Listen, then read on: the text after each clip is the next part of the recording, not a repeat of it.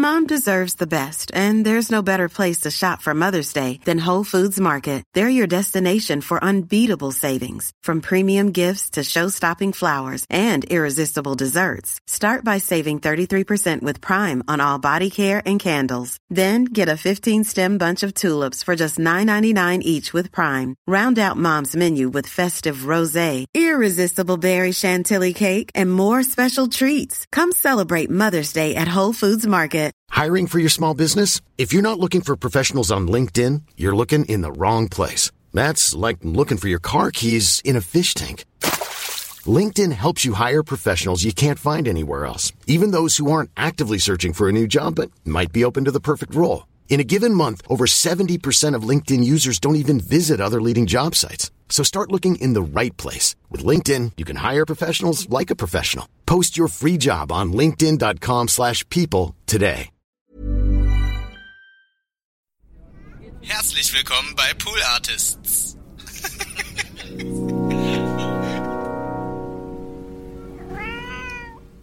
wenn man etwas können muss in diesem Beruf, dann Text, Text. merken können und Verabredung und und und innere innere Abläufe und Bilder und und und äh, und, und und und Emotionen. Das wenn man das nicht kann, dann sollte man nicht auf die Bühne. Dann hätte man einen Vortrag. Aber auch das kann man übrigens machen. Man kann auch Vorträge halten. Im Kabarett musst du nichts können. Du, es reicht auch ein trockener Vortrag. also von daher, Nils, das schaffst du. Also du, du brauchst für Kabarett keine Funny Bones. Du brauchst für Kabarett äh, Funny Thinking.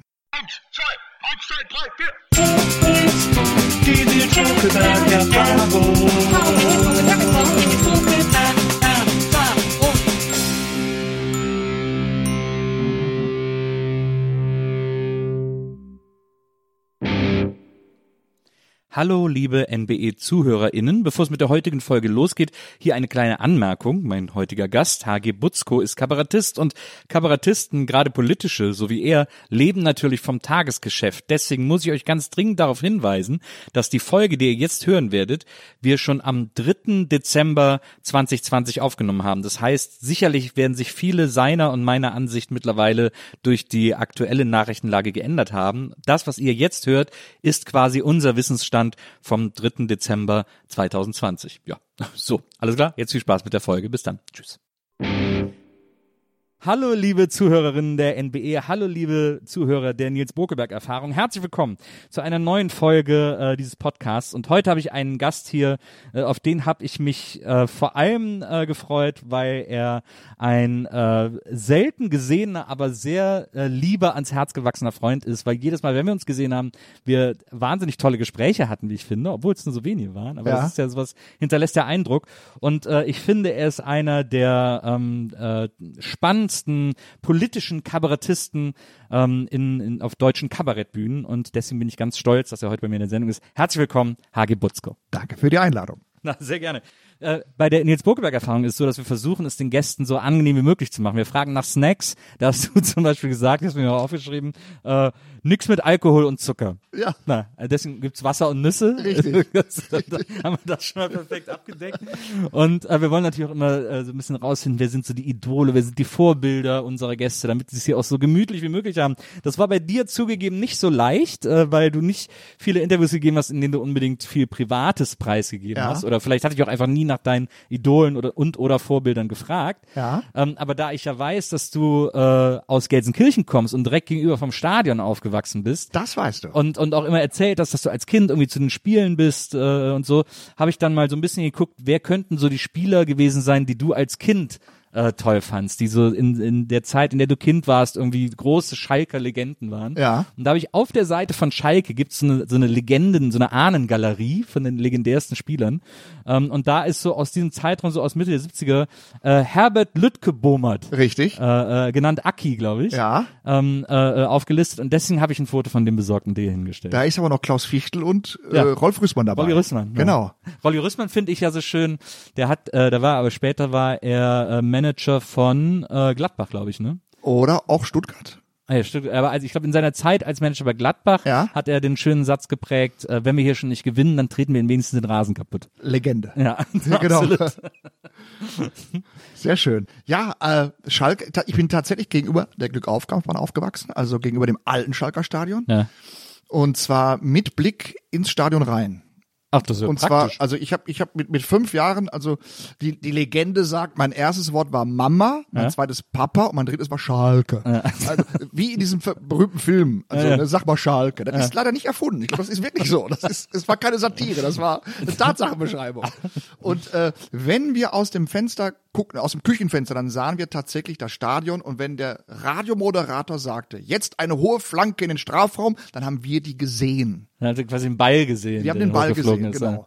Und ähm, ja, ich kenne noch Ernst Kuzorra, der ging gegenüber in der Kneipe Bosch immer zum Mittagessen.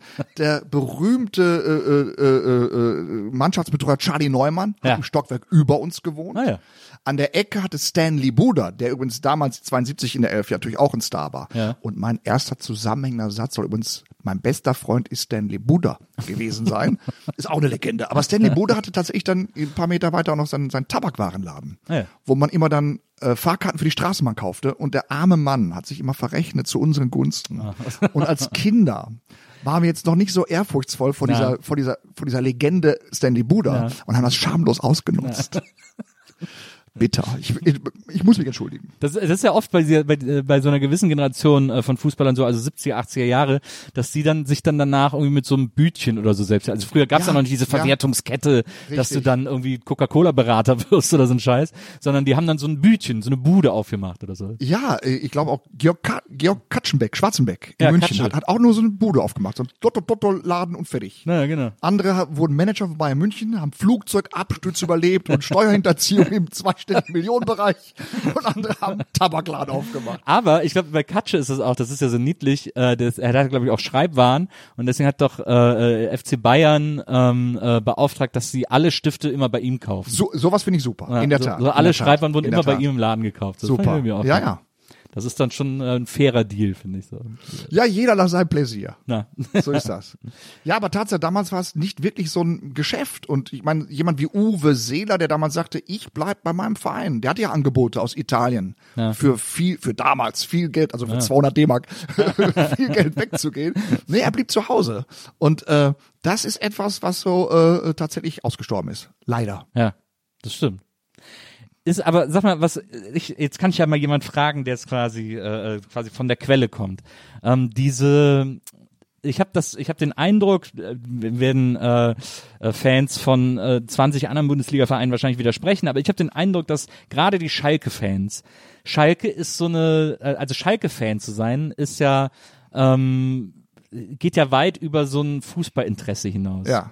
Das ist da wirklich fast äh, krankhaft äh, zum Teil, oder? Würde ich sofort unterschreiben. Krankhaft auf jeden Fall. Er gibt auch den Spruch, ist Religion. Schalke ist Ja, Religion. Also genau. verbindet auf jeden Fall.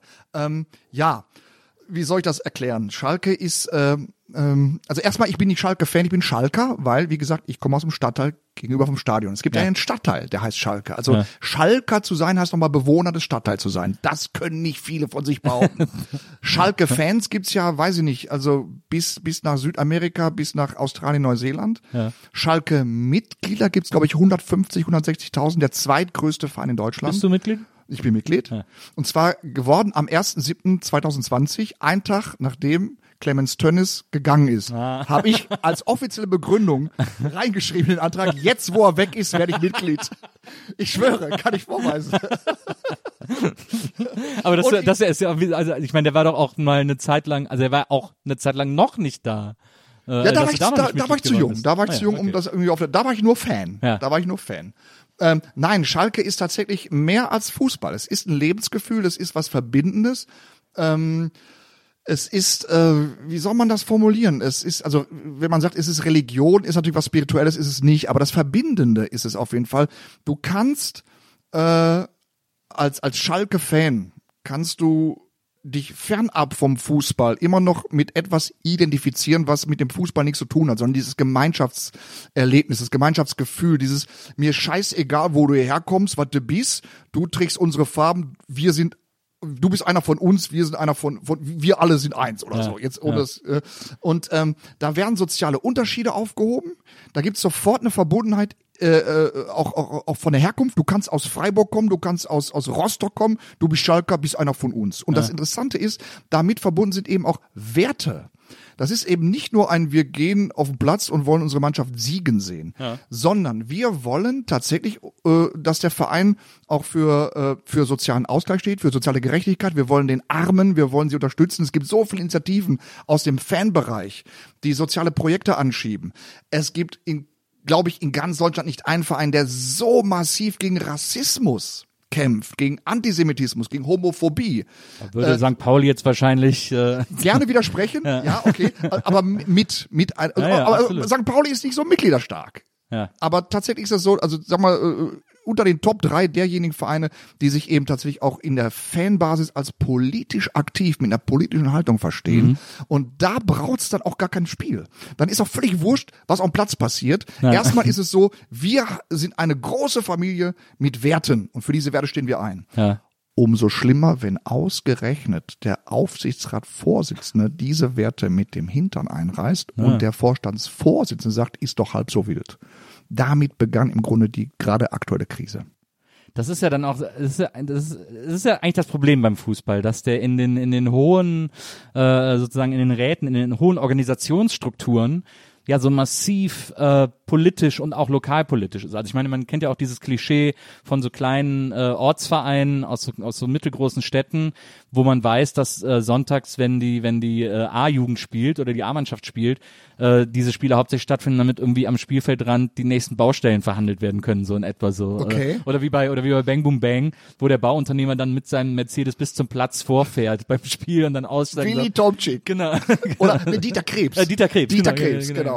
Äh, äh, Kampmann äh, hieß er in dem Film. Ja. Ähm, also so dieses Klischee, das ist ja, äh, das ist ja tatsächlich sehr präzise beobachtet gewesen, weil das, also ich komme aus Wesseling zwischen Köln und Bonn, so eine kleine Stadt, äh, da kenne ich das auch her. Das ist irgendwie so ein, das ist ja so ein, ist ja so ein Verhandlungsplatz im Grunde genommen. Es ist auf jeden Fall ein Ort der sozialen Begegnung. Hm. Mit Sicherheit auch wirtschaftliche Kontakte knüpfen. Also ich meine, auf Schalke gibt's eben auch Logen.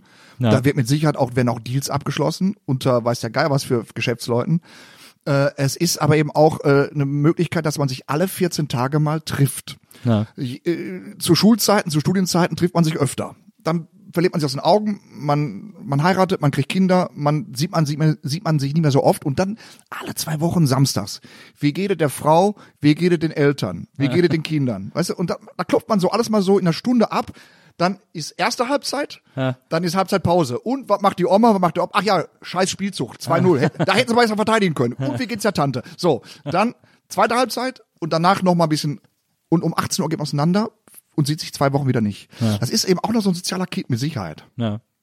Das ist ja, ja, also ich glaube auch, es ist ja ähnlich wie der FC. Ich bin ja halt nur irgendwie FC-Fan. Ich bin auch dieses Jahr Mitglied geworden. Äh, Zum Geburtstag habe ich die Wer ist bei euch zurückgetreten? Äh, die, keiner, aber ich war jetzt mal an der Zeit, dass ich endlich mal äh, offiziell FC-Fan werde. Ähm, und, äh, und daher kann ich das ja aus dieser Warte auch äh, sagen. Es gibt so Vereine, die man mag, äh, wo es nichts mit deren sportlichen Leistung zu tun hat. Das Okay. Ist ja, ist ja bei Schalke, glaube ich, ähnlich. Also ich will dir nicht zu nahe treten, aber Sehr gerne, sehr gerne.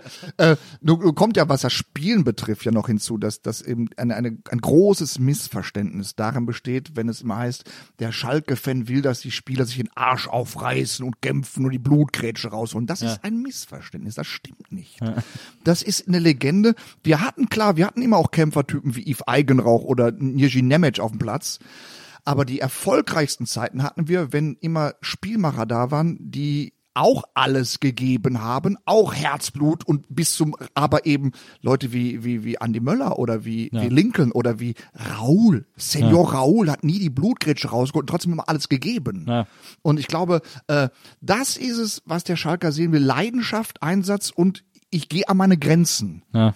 Dazu muss er nicht grätschen, aber er muss an seine Grenzen, an seine persönlichen Grenzen gehen. Und wenn er das gemacht hat, dann dürfen wir gern auch 34 Mal am Stück verlieren. Das ist kein Problem. Dann gibt's trotzdem Jubel. Aber wehe, nur einer gibt zehn Minuten nicht alles. Da hat er einen ganz schweren Stand. Wer war denn deiner Meinung nach der beste Trainer jemals bei Schalke? Rangnick. Rangnick? Sofort aus der Pistole geschossen. Wir hatten natürlich äh, mit Tedesco neulich einen, der hat wie kein anderer als Neuling Schalke verstanden. Also das war schon klasse. Das war eine Saison, wo wir Zweiter wurden, wo wir in Dortmund einen 4-0 Rückstand ausgeglichen haben. Ähm, das war eine Saison, die war schon, die war schon speziell.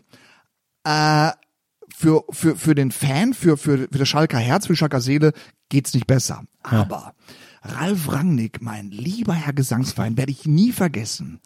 Er war ja zweimal da. Beim zweiten Mal musste er wegen wegen äh, Drü also es war es hieß Burnout, aber es war gar nicht Burnout, es war irgendwas anderes. Ich glaube pfeifersches Drüsenfieber, irgendwas. Ah, äh, Aber beim ersten Mal, das werde ich nie vergessen. Wir hatten eine Truppe am Platz, da sagte der damalige Trainer und ich nenne den Namen, er heißt Jupp Heinkes, der spätere Triple-Trainer bei Bayern München, also einer der wirklich, der auch mit Real Madrid Champions, also einer der was kann. Jupp Heinkes sagte damals und wir alle haben ihn ja geliebt, weil er sich auf Schalke herabließ und sagte in der laufenden Saison diese, Sp- bis diese Spieler oben mitspielen werden, werden noch einige Jahre vergehen. Und dann dachten wir, oh, der große Meister sagt, das reicht nicht. Ja. Zwei Spieltage später war er weg. Ralf Rangnick übernahm und hat dieselben Spieler innerhalb von 17 Spielen auf den zweiten Platz geführt. Und da habe ich gedacht, leck mich am Arsch. Ja. Schau mal an. Manchmal ist es die Chemie oder das Verständnis mit den Das, Spielern ich, oder ich, so. ich glaube einfach, Rangnick weiß etwas über dieses Spiel. So wie der Jürgen Klopp etwas weiß. Ja. Er hat irgendein Geheimnis, das auch keinem verrät. So, ich habe rausgefunden, ich habe da ein, ein Geheimnis, was in diesem Spiele innewohnt, das behalte ich schön für mich. Das sage ich immer nur meinem Team, bei dem ich gerade engagiert bin. Und zack, funktioniert's. ja, stimmt. Ich, ich hätte jetzt gesagt, du sagst Hüb Stevens. War der nicht so beliebt, oder? Hüb Stevens war natürlich unsere erfolgreichste Ära, weil äh, äh, Sieg des UEFA Cups habe ich natürlich auch abgefeiert.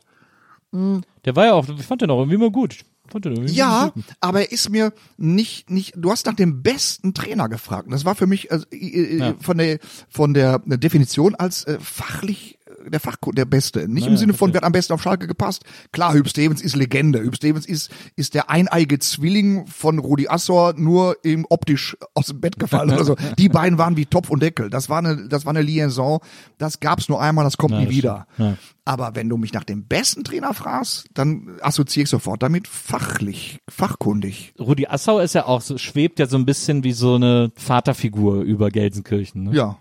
Also ich, ich habe mal eine Wanderung durchs Ruhrgebiet gemacht. Ja. Ähm, weil immer alle behauptet, oder weil ich mal behauptet habe, das Ruhrgebiet ist am Arsch und dann haben mir ganz viele Leute aus dem Ruhrgebiet gesagt, oh, du kennst das gar nicht richtig. Und habe ich gesagt, okay, dann laufe ich jetzt einmal durch. Und dann bin ich einmal von Duisburg nach Dortmund äh, gelaufen. So Wie eine lange hast du gebraucht?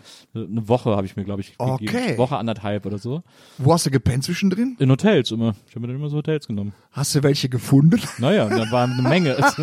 Da gibt's eine Menge. Und ich war zum Beispiel in, ich weiß gar nicht mehr, irgendwo war ich an so einem, äh, ich weiß nicht mehr in welchem Ort das war. Mülheim hat mir gut gefallen. Da war ich in der Mülheim. Altstadt in so einem, Okay. in so einem Hotel. Ähm, und äh, naja, aber es war auf jeden Fall, ich habe dann halt so eine, so eine Wandertour gemacht. Ähm, bin natürlich auch durch Gelsenkirchen gekommen. Ähm, und, äh, und irgendwie am Stadion vorbeigelaufen und so. Ähm, und da habe ich, äh, das fand ich so interessant, weil in Gelsenkirchen überall so Plakate hingen äh, über so eine äh, Rudi Assauer Doku, die da irgendwie im Stadion, glaube ich, gezeigt wurde oder so. ja. Äh, und die hieß dann auch so Rudi und da war er auch so ganz mystisch äh, drauf äh, abgebildet, äh, so gefotoshoppt, als wenn er wirklich in so einer Wolke schweben würde. Ja. So äh, das fand ich, das war irgendwie sehr bezeichnend für die für die Liebe dieser Stadt zu diesem Typen irgendwie. Das fand ich ganz interessant.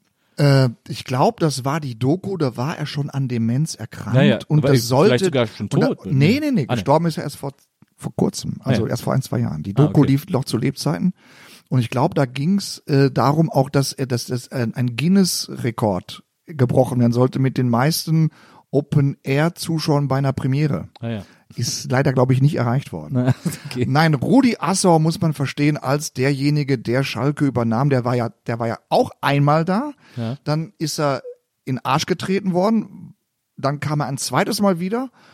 Und unter großem Widerstand, unter großen Protesten, weil man hat sich schon gemerkt, den haben wir doch weggeschmissen, rausgeschmissen, zum weggejagt, weil er so scheiße war. Ja. Dann kam er wieder und hatte, also musste wirklich Überzeugungsarbeit. Von ihm kam damals, glaube ich, der Satz, als ich hier anfing, hatten wir nicht mal mehr Geld für Waschpulver, um die Trikots zu waschen. Okay. Und das ist, glaube ich, nicht übertrieben gewesen. Ja. Und er hat tatsächlich es geschafft, in, in dieser Zeit eben eine Mannschaft aufzubauen, die tatsächlich bis zum UEFA Cup Sieg dann, ich meine, die Eurofighter sind Legende. Dann gab es aber diese Vier-Minuten-Meisterschaft, das war auch noch Assauers Werk, zusammen mit Typ Stevens. Er hat die Arena quasi Stimmt. äh, initiiert, auf den Boden gestammt, dahingestellt und mit den Sockel für die 200 Millionen Euro Schulden, die wir heute noch haben, gelegt. und ähm, Natürlich hat er dann irgendwann angefangen, bei Interviews merkwürdig widersprüchliches, stockendes, wirres, langsames Zeug abzulassen, dass die Gerüchte um, um zu viel Alkoholkonsum anfingen. Was sich erst im Nachhinein ausstellte, er hat tatsächlich anscheinend äh, absichtlich öffentlich viel Bier getrunken, damit man dachte, Ah, er trinkt, weil er seine Krankheit, die ihm irgendwann schon viel früher anscheinend bewusst war, so lange wie möglich geheim halten wollte. Ja, verstehe. Eine ganz spannende, tragische Geschichte. Ja, allerdings. Ich erinnere mich dann immer an diese, an diese, äh, ja, das, das letzte große Drama war ja diese ätzende Story da in der, in der Springerpresse oder so, wo sie ihn dann nochmal irgendwie vor die Tür gezerrt und irgendwie abgelichtet haben und so. Das war also mega ätzend. Ja, zuletzt, glaube ich, haben sie ihn vorgeführt. Und es Ah, gibt ja. ja sogar noch heute Streitigkeiten zwischen den Schwestern und der Sekretärin und irgendwelchen Ärzten und was der Geier was darum ist. Da ge- laufen noch ganz miese Filme im Hintergrund bis heute ab. Da geht's um Gelder, die weg sind. Da gibt's noch den Werner Hansch, der da irgendwo auch noch was zu sagen hatte. Also, aber auch das wieder typisch Schalke. So ist es. Hauptsache Drama. Ich sag mal, ich habe es noch nicht erst wieder gesagt. Schalke heißt Emotion vor Erfolg. Ja. Na, das ist wahrscheinlich ganz, also Und das ist es. Telenovela. Genau. Ich habe ich hab, ich hab, ich hab vor, vor sechs Wochen im Kicker eine Kolumne geschrieben, da hieß es, äh, Fußballverein heißt ja eigentlich, es hat was mit Fußball und mit Verein zu tun. Beides bedient Schalke nicht mehr, aber als Daily Soap eignet es sich verfüglich. Bist du noch manchmal, bist du noch manchmal im, äh, beim Spiel in Gelsenkirchen? Äh, leider nicht mehr. Also- Einfach wegen der geografischen Entfernung. Ich habe Ja, ja. aber immer noch meine Dauerkarte und die gebe Ah, ich ja. auch nicht ab. Die wird für jedes Spiel quasi an jemand anderen verliehen, Ja. weitergegeben. Ja. Äh, die gebe ich nicht her. Für den einen Fall, dass ich doch mal können sollte. Ja. Da muss ich sagen, jetzt will ich doch. ja, verstehe. Ich spekuliere drauf, dass wir dann noch mal diese diesen letzten Spieltag von 2001, diese vier Minuten, die sind die die Hormonausschüttung ist ja noch nicht abgebaut. Ja, die schwirrt ja seitdem in unseren allen Zerebralsuppen im Hirn rum. Deswegen sind wir ja auch so bescheuert. Da ist, du musst dir vorstellen, wenn wenn ein Fan deutscher Meister wird, dann wird eine Hormonausschüttung ausgelöst wie bei einem Bungee-Sprung und äh, dann muss man die abfeiern. Ja. Die Feier fiel aber aus. Das heißt, der Bungee-Springer schwebt in der Luft. Du bist Äh, quasi noch, noch im Sprung, wie Genau, bei, wie genau. So, in so Matrix Ganz genau. Und das jetzt seit 2001. Und wir müssen das unbedingt noch abfeiern. Das heißt, ich, ich gebe diese Dauerkarte nicht ab, weil ich immer noch völlig irrational drauf spekuliere, dass wir eines Tages am letzten Spieltag Meister werden könnten. Und dann will ich meinen Platz haben. Ja, ja, das ist, äh, das, das finde ich schön. Das, sowas darf man auch nicht hergeben. Ähm, aber ist ja, äh, dann können wir ja eine gute Brücke schlagen jetzt vom Fußball, äh, den du als äh, als kleiner Junge aus deinem Fenster äh, sehen konntest. Dann bist du äh, aufgewachsen, groß geworden, ähm, hast dann äh, Schule gemacht, hast Zivildienst gemacht. Wie gesagt, man, findet ja nicht so wahnsinnig viel Privates über dich. Ich habe die letzten raus. Minuten jetzt so viel Privates erzählt wie noch nie in meinem Leben, Nils. Ja, das stimmt natürlich. Ähm, können wir eigentlich auch aufhören. Ähm, nee, aber, aber du, äh, Bin gespannt, was da jetzt noch kommt. Du hast dann, äh, du hast dann äh, Zivildienst gemacht.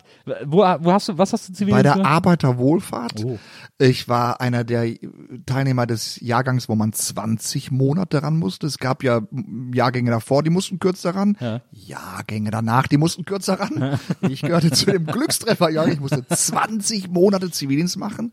Das war bei der Arbeiterwohlfahrt und zwar mobile soziale Alten und jetzt nicht Pflege, sondern Hilfe.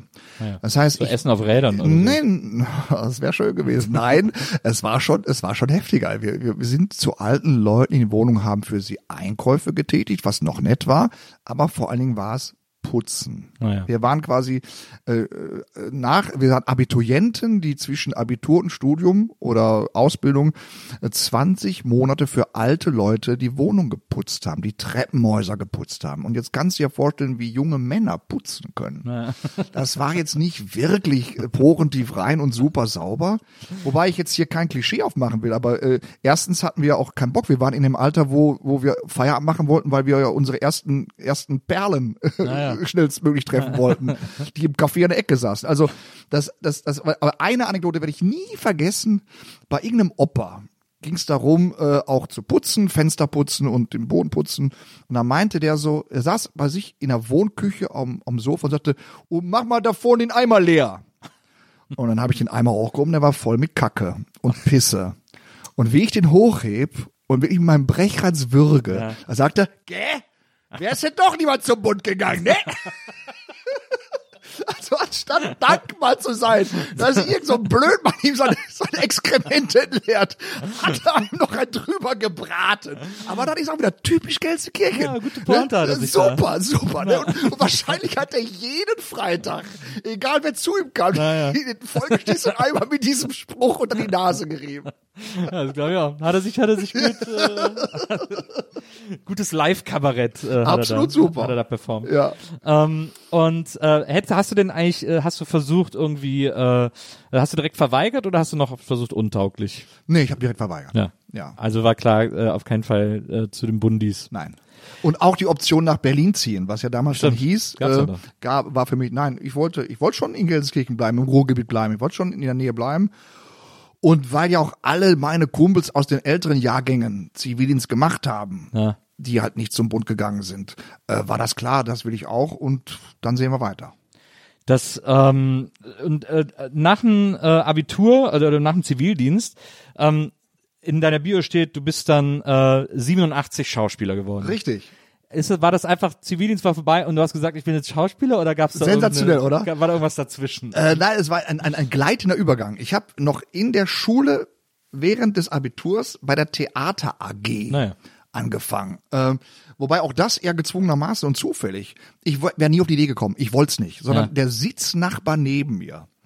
Der, also unsere Deutschlehrerin, die die Theater AG leitete, kam in die Klasse rein und sagte, wir suchen noch Statisten für unser Stück, was in vier Wochen Premiere hat. Ja. Und der Kumpel neben mir so, ey, Mädels. Und ich so, yo. Also das war einzig und allein die Möglichkeit, vielleicht mal andere Mädchen kennenzulernen als die aus der Klasse, aus die aus der Stufe. Ja. Und äh, okay, bin ich wegen ihm dahin. Dann haben wir bei der ersten Probe Statistenjobs gehabt und wir sollten jetzt ohne Requisiten zu besitzen so tun, als hätten wir eine Maschinenpistole in der Hand. Einfach stellt euch vier dabei hin und spielt mal Palastwachen. Und das Lustige war, ich habe halt eben wie ein Pantomime eine Maschinenpistole in der Hand gehalten. Das heißt, hier war der Griff, hier der Abzug und hier war das Magazin. Die anderen standen da eher so, sagen wir mal, wie schwubbelige Schwabbelmassen und hielten ihre Hände irgendwo hin. Und ich habe mir eine Maschinenpistole vorgestellt. Und der Mann dieser Theatergruppenleiterin, der kam vom Theater und sagte, ey, der da, der kann was. Ja. Und das hat diese Lehrerin mir gesagt. Haben Sie mal, äh, mein Mann und ich, wir sind der Meinung, Sie können was. Und dann Ja. ich gesagt, okay. Und da war, da war irgendwie sowas, wo ich kann es Ihnen nicht genau erklären, so ein Schalter wie, okay, dann probiere ich das. Und dann gab es die nächsten Produktionen, da habe ich schon kleinere, größere Rollen bekommen, irgendwann eine ganz große Rolle, aber klar, das will ich machen. Ich will, ich will Schauspieler werden. Und vorher gab's aber nicht die Idee, dass du Nein, nein. Das ist ja schräg. Ja. Hätte mein Kumpel nicht gesagt, ey Mädels, Ja. wäre ich wahrscheinlich Schreiner geworden oder oder weiß der Geil was oder äh, nein, stopp, ich hatte sogar schon einen, einen Studienplatz. Ah, ja. Ich hatte bei der ZVS einen Studienplatz für Psychologie an der Uni in Dortmund. So. So sah es nämlich aus. Wer ist jetzt Psychologe? Ich wäre Psychologe vielleicht. aber, Wobei, hätt, aber er hätte in Dortmund studieren müssen, für einen Schalker. kein Problem. Kein Problem. Aber ich wäre wahrscheinlich abgebrochener Psychologe. abgebrochener Psychologiestudent. So. Keine Ahnung. Aber Tatsache ist, das war so ein Moment, äh, der tatsächlich für den nächsten Weg erstmal ausschlaggebend war. Das ist ja total ja, schräg. ja. Wow. Das heißt, ich habe ich hab das, ich hab das gemacht, ich habe gemerkt, okay, ich, ich kann das und was wichtig ist, ich mag das. Mir hat das großen Spaß gemacht. Ja. Also die ersten Produktionen dieser Theater AG, klar, das ist ja alles Laienspielgruppe, das ist ja amateurhaft, aber irgendwie hat's mir Spaß gemacht und äh, irgendwie funktionierte da was für ein Publikum. Das war, wenn ich so die Reflexionen, die Reaktionen noch mich erinnere, das war dann eben schon ein bisschen besser als jetzt nur Schülertheater. Ja. Und deswegen habe ich das ernsthaft verfolgt. Ja interessant. Das ist ja äh, tatsächlich, äh, das ist ja- das ist ja wirklich super seltsam. Aber, aber wie, wie weise, wie, wie äh, voraussehend von dieser, von dieser, von diesem Theater AG Ehepaar. Ja, ja, ja, muss man ganz klar sagen. Der Sohn zum Beispiel ist auch später Intendant geworden. Also das ist, Ah, ja. das ist Theaterblut in der Familie gewesen. Das heißt, die haben da was bemerkt und gesehen und sofort gesagt, der kann was. Ja. Ende der Debatte, damit war der nächste Weg klar. Und dann hast du quasi nach dem, äh, äh, nach dem Zivildienst dann gedacht, das verfolge ich jetzt weiter. Ich habe in den letzten Monaten, wo klar war, Zivildienst wird enden, habe ich mehrere Aufnahmeprüfungen an Schauspielschulen abgelegt. Hast du auch Volkwang? Volkwang war dabei, Hamburg war dabei und versemmelt. Ja. nicht geschafft. Dann habe ich parallel angefangen, in der freien Szene rumzumachen. äh, so ein bisschen, um das zu überbrücken, um nebenbei auch weiter in, in dieser, in dieser Branche erstmal weiter zu machen, auch mich auszuprobieren, während ich ernsthaft vorhatte, Schauspielschulen zu absolvieren. Ja. Und bin tatsächlich aber aus der freien Szene nicht mehr losgekommen. Das heißt, es hat auch wieder Spaß gemacht. Ich habe dann weitergemacht und dann kam irgendwann, äh, ich weiß nicht über welche Umwege. Ah doch, ich weiß wieder. Ich habe damals einfach 40, 50 Bewerbungen ins Blaue hinaus reinge raus. Also einfach an alle Theater in Deutschland. Okay. Nach dem Motto, ich habe zwar keine Schauspielschulausbildung, ich will die zwar noch machen, aber bis dahin kann ich aber ihn trotzdem vielleicht schon eine Stelle kriegen. Und ein Theater hat geantwortet. Und zwar das Theater Städtebundtheater in Hof an der Saale. Ja. Damals noch Zonengrenze, Zonenrandgebiet. Und zwar oben DDR, rechts Tschechoslowakei. Das war noch, also, Stimmt. also wenn es den Arsch der Welt jemals gegeben hat, dann war es zu Zeiten des Kalten Krieges Hof an der Saale. Ja. Und die haben geantwortet und haben mich echt zum Vorsprechen eingeladen. Dann bin ich hingefahren und habe das Vorsprechen bestanden und bekam einen der Räuber, Schilas Räuber. Ach. Klar, brauchst halt eben, brauchst halt viele Räuber. so. Bekam da ein, eine Rolle für, sagen wir, äh, sieben Sätze und so und war jetzt Räuber. Und damit war klar, äh, ZVS, äh, äh, Platz in Dortmund, Psychologie, kann ich Bye, jetzt bye. nicht gleichzeitig machen. Und während ich dort Gast war, in diesem Theater in Hof, erfahre ich, für nächste Saison wird die Anfängervakanz frei. Bin ich zum Intendanten, klopf, klopf, klopf, hör mal, hör mal, wird frei, kann ich die kriegen? Er, ja, okay, sicher. zack, zack, war ich jetzt für zwei Jahre festangestellter Schauspieler und zwar auf der Anfängervakanz. Die Vakanz, auf die man kommt, wenn man eine Schauspielschule abgeschlossen hat, Ja, ja. kommt man als erstes zu Anfängervakanz und zack, war ich drin. War Schauspieler, fertig. Ist ja. Geschichte zu Ende. Also, also äh, extrem viel äh, äh, Glück und äh, Zufall. und Ja, Zufälle ja, vor allem. ja, ja. Ist ja toll. Wow. Ähm, was für ein was für ein Einstieg. Ich meine, das war ja dann für dich wahrscheinlich auch krass, dass du äh, aus so einer Idee heraus einfach mit, weil du mit so einer Dreistigkeit in Anführungsstrichen Ja. dann da über hingegangen bist, Ja. das wirklich zu so einem zu so einem Job machen konntest, zum Lebenserwerb. Im Nachhinein betrachtet kann ich es mir nicht erklären. Nur ist ja so, es ist jetzt nicht der spektakuläre Einstieg an den Kammerspielen gewesen, ja, Ja, oder am deutschen okay, Theater. aber, ne? aber es ist immer für, für, für die Schu für die Leisten des Schusters, der ich bin, war das sensationell, natürlich. Und hat, Ja. Aber da hat zu Hause nicht einer gesagt, Junge, das ist doch nix. Das Aber ist natürlich. Doch, Also Vater, Vater war ja derjenige, der sagte, du musst was ordentliches, du musst doch auch jetzt schon mal gucken, dass du für die Rente und da müssen noch Beiträge eingezahlt werden. Und der hatte mit mir einen Deal. Also, weh ihm zuliebe habe ich auch diesen Studienplatz abgeschlossen, Ja. da, damit äh, damit tatsächlich äh, die Struktur, die er mir vorgab, nämlich du musst auch was solides und sicheres da anfangen. Dann hatten wir einen Deal und der Deal war, pass auf, ich gebe dir jetzt nach dem Abitur, nach dem Zivildienst drei Jahre lang monatlich in Unterstützung. Ja. Mach damit, was du willst. Nach drei Jahren mach den Hahn zu. fairer Entweder Deal. du hast bis dahin was auf eigenen Füßen oder du musst sehen, wo du bleibst. Das ist ein total fairer Deal. Also ein, eine, eine Erziehungsmethode, Ja. wo ich sagen würde, vorbildlich. ja, absolut. Absolut. Sagen. Super. Das hat er durchgezogen und tatsächlich habe ich dann genau als als als der Geldhand zufloss, habe ich die Festanstellung am Theaterhof gehabt. das heißt, ich war natürlich in der hintersten Provinz, an der kleinsten Klitsche, Ja. aber in einem Beruf, den ich abgrundtief liebte. Ja. In, in, in mit, mit, mit, mit, mit, äh, mit kreativen Prozessen, mich auszuprobieren, künstlerisch tätig zu sein, äh, äh, morgens ausschlafen zu können, weil der Arbeitsbeginn um 10 Uhr ist. ne? Abends bis in die Puppe noch. Also, also ein, ein Leben, was so eine schöne Mischung war aus, aus, äh, aus, aus laissez-faire und Disziplin. Ja. Aus, aus Bohem und, und, äh, und, ähm, und Funktionieren. Klasse. War für zwei Jahre absolut super. Und ich war in Hof festangestellt ab September 1989 bis 1900 bis, bis 1991. Also zum Mauerfall. Und quasi. jetzt hast du verstanden, was da los war. Ja. Ich war in Hof, da stand die Mauer noch. Ja. Ich könnte dir Anekdoten erzählen, was ich in Hof erlebt habe. Erzähl mal eine jugendfreie. Eine, eine. es begann damit, dass irgendwann äh, im Fernsehen sichtbar wurde, dass Ungarn den Zaun öffnete. Da war ich schon in Hof. Ja. Dann gab es diese berühmte Situation Prager Botschaft. Genscher sagt, wir sind heute zu Ihnen gekommen, um hier mitzuteilen, dass Ihre Ausreise. Äh, dann sie, weiter ist er nicht. Er wollte sagen, leider nicht genehmigt werden konnte, aber der Jubel hat's übertönt. Er musste sie rauslassen. Und jetzt wird's lustig. Ein Tag später, ich wohnte damals in, in, in, einem, in einem Haus, das war 100 Meter von einem Bahndamm entfernt. Ja. Und ich bin eines schönen Sonntags morgens zur Haustür raus. Da stand auf diesem Bahndamm ein Zug.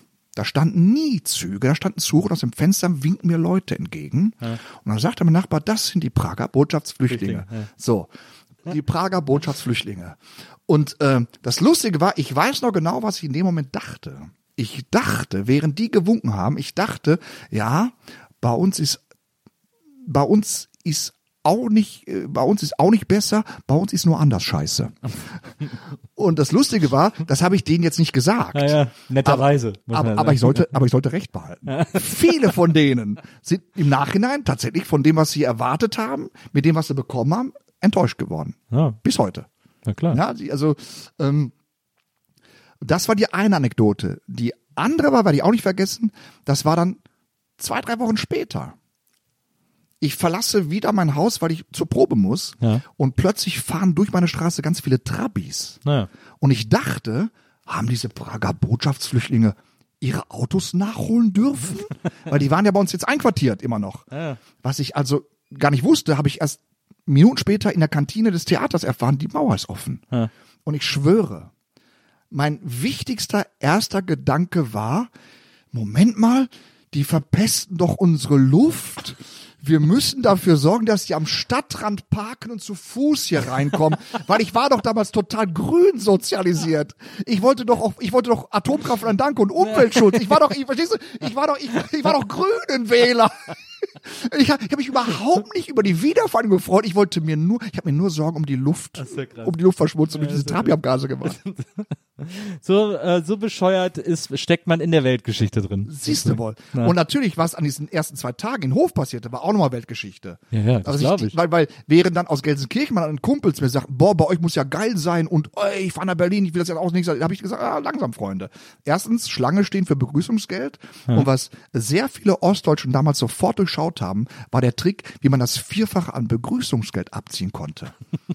Auch lustig. Das haben dann die Ostdeutschen im Gespräch mit uns Einheimischen auch sofort zugegeben. Ja. Du bekamst Begrüßungsgeld, wenn du als Vater mit einem Personalausweis und deinen beiden Kindern da hingegangen bist, dann bekamst du 300 D-Mark. Ja. Jetzt ging die Mutter mit ihrem Perso und den beiden Kindern auch nochmal hin, bekam nochmal 300 D-Mark. Waren ja schon mal 200 mehr als für vier Personen. Jetzt sind beide Eltern dann nochmal mit ihrem Reisepass, haben das wiederholt. Also statt einmal 400 bekamen sie viermal 300. Genial. Das haben die sofort durchschaut, wie es funktioniert, der Kapitalismus. Ja? Und das Zweite, was ich auch nie vergessen werde, wir sind damals immer sonntags zum Billardspielen in so eine Spielothek gegangen. Also im ersten Stock waren Billardtische. Und unten im Erdgeschoss waren diese ganzen Dattelautomaten, so Space Invaders und Pac-Man und so. Und da sind wir immer wie selbstverständlich dran vorbeigelatscht. Und an diesem Sonntag sah ich zum ersten Mal einen Vater mit seinem Sohn vor so einem Pac-Man-Automaten stehen und den standen die Münder offen. Die staunten, weil sie so ein Videospiel sahen. Ja. Und erst da wurde mir bewusst, was mit dem Begriff Kulturschock gemeint ist. Ja. Was ich überhaupt nicht wertschätzen konnte, weil, weil ich damit selbstverständlich aufwuchs. War für Leute, die nur 100 Meter weiter leben, ein völlig anderes Universum. Ja, crazy, crazy Absolut. times. Absolut. Ähm, Theater ist ja ähm, das Krasse beim Theater oder, oder im, im kreativen, in der kreativen Arbeit oder im kreativen Prozess vom Theater ist ja sozusagen, dass man sagt, die meiste Kreativität äh, findet in der Probenzeit statt. Ja. Äh, dann kommt der aufregende Part, das ist die Premiere. Ja. Und dann sagt man, in der Mitte der Spielzeit sitzt das Stück, also dann können alle ihre Parts genauso wie sie sein müssen. Äh, manchmal wird's dann auch ein bisschen schludrig äh, in, der, in der Mitte der Spielzeit sozusagen, weil man es schon so oft gespielt hat. Und am Ende ist man dann nochmal kurz traurig, äh, dass es jetzt vorbei ist. Kann man so sagen. Ähm, gleichzeitig habe ich auch bei ganz, bei ganz vielen Theaterschauspielern erlebt äh, oder, oder, oder erzählt bekommen oder so, dass das so ein Leben ist, du hast abends Vorstellung, hast das Stück jetzt zum 23. Mal gespielt und jeden Abend nach der Vorstellung überhaupt auch so ein bisschen wieder runterzukommen, aus weil so ein Stück ja auch, also spielen, wenn man das nie gemacht hat, ähm, ich habe auch mal eine Zeit lang Theater gespielt, für Leute, die das nie gemacht haben, das er erfordert ja eine extreme Konzentration, extreme Anspannung und ist gleichzeitig auch immer was Aufregendes. Also Ja. egal wie routiniert man ist, es hat ja immer eine gewisse Aufregung, die es, Ja. die es mitbringt, äh, in der Garderobe zu sitzen und den Gong zu hören und es geht los. Ähm, deswegen äh, ist es bei ganz vielen äh, Theaterschauspielern so, dass die nach dem äh, äh, nach der Vorstellung alle in der Kantine sitzen und sich erstmal noch so ein bisschen so runtertrinken sozusagen. Ja. Ähm, es ist doch wahnsinnig schlauchend, so ja, Theaterschauspieler ja, zu sein. Ja. Das geht auch nur in jungen Jahren problemlos. Ja. Ganz ehrlich. Also ich kann, ich, ich, fing an, also Nummer 89, da war ich gerade 24. Ja. ja. Und ich machte das sieben Jahre, dann hörte ich auf mit dem Theaterspielen. Da kommen wir ja vielleicht später noch dazu. Ja, ja.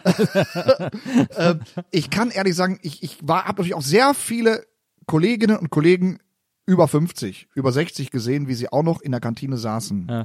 Und dann nicht nur ein Bierchen oder ein Weinchen, sondern auch hochprozentiges. Ja. Das muss man schon sagen, das ist dann schon wirklich krank. Also nicht krankhaft im Sinne von, äh, im Sinne von, von geil oder, oder ja. sondern das ist dann einfach tragisch. Ähm, das hat mich immer abgeschreckt. Also ich habe mich schon auch in der Kantine noch aufgehalten. Und ich habe auch gern auch noch ein, zwei Bierchen getrunken. Aber äh, ich wusste immer, erstens, wann Schluss ist und zweitens, wann ich frühestens anfange. Also äh, zum Beispiel niemals ein Piccolo vorher. Also das Schlimmste, was Sie mir vorstellen können, ist ein Piccolo vorm Auftritt, um sie locker zu machen. Wehe, du lieferst dann die beste Leistung ab, dann bist du den Rest deines Lebens Piccolo-Trinker vorher. Ja. und die gibt's, die habe ich gesehen, diese Leute, die ohne gar nicht mehr konnten, die gezittert haben, wenn sie sich keinen Sekt getrunken haben vorher.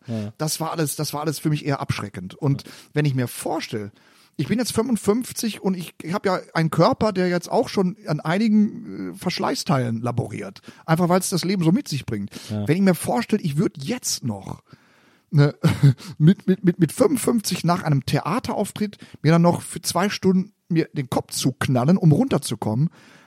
Unfassbar, unvorstellbar, geht nicht. Nee, tut mir leid. Ja, vor allem auf so einer, so auf so einer regelmäßigen Basis. Ne? das ist ja, glaube ich, das schon rituell. allem Und zwar schon ja. hohles Ritual. Ja. Und zwar schon so ein Ritual, dann sitzen immer dieselben Leute zusammen, die dann irgendwann nur noch ihre Monologe abwarten. Also die, die sozusagen im Rauschzustand nur darauf warten, dass der andere seinen Monolog gerade fertig hat und der nächste sagt, genau, und der Intendant ist auch so ein Arsch. Ja, und der dreimal äh, so.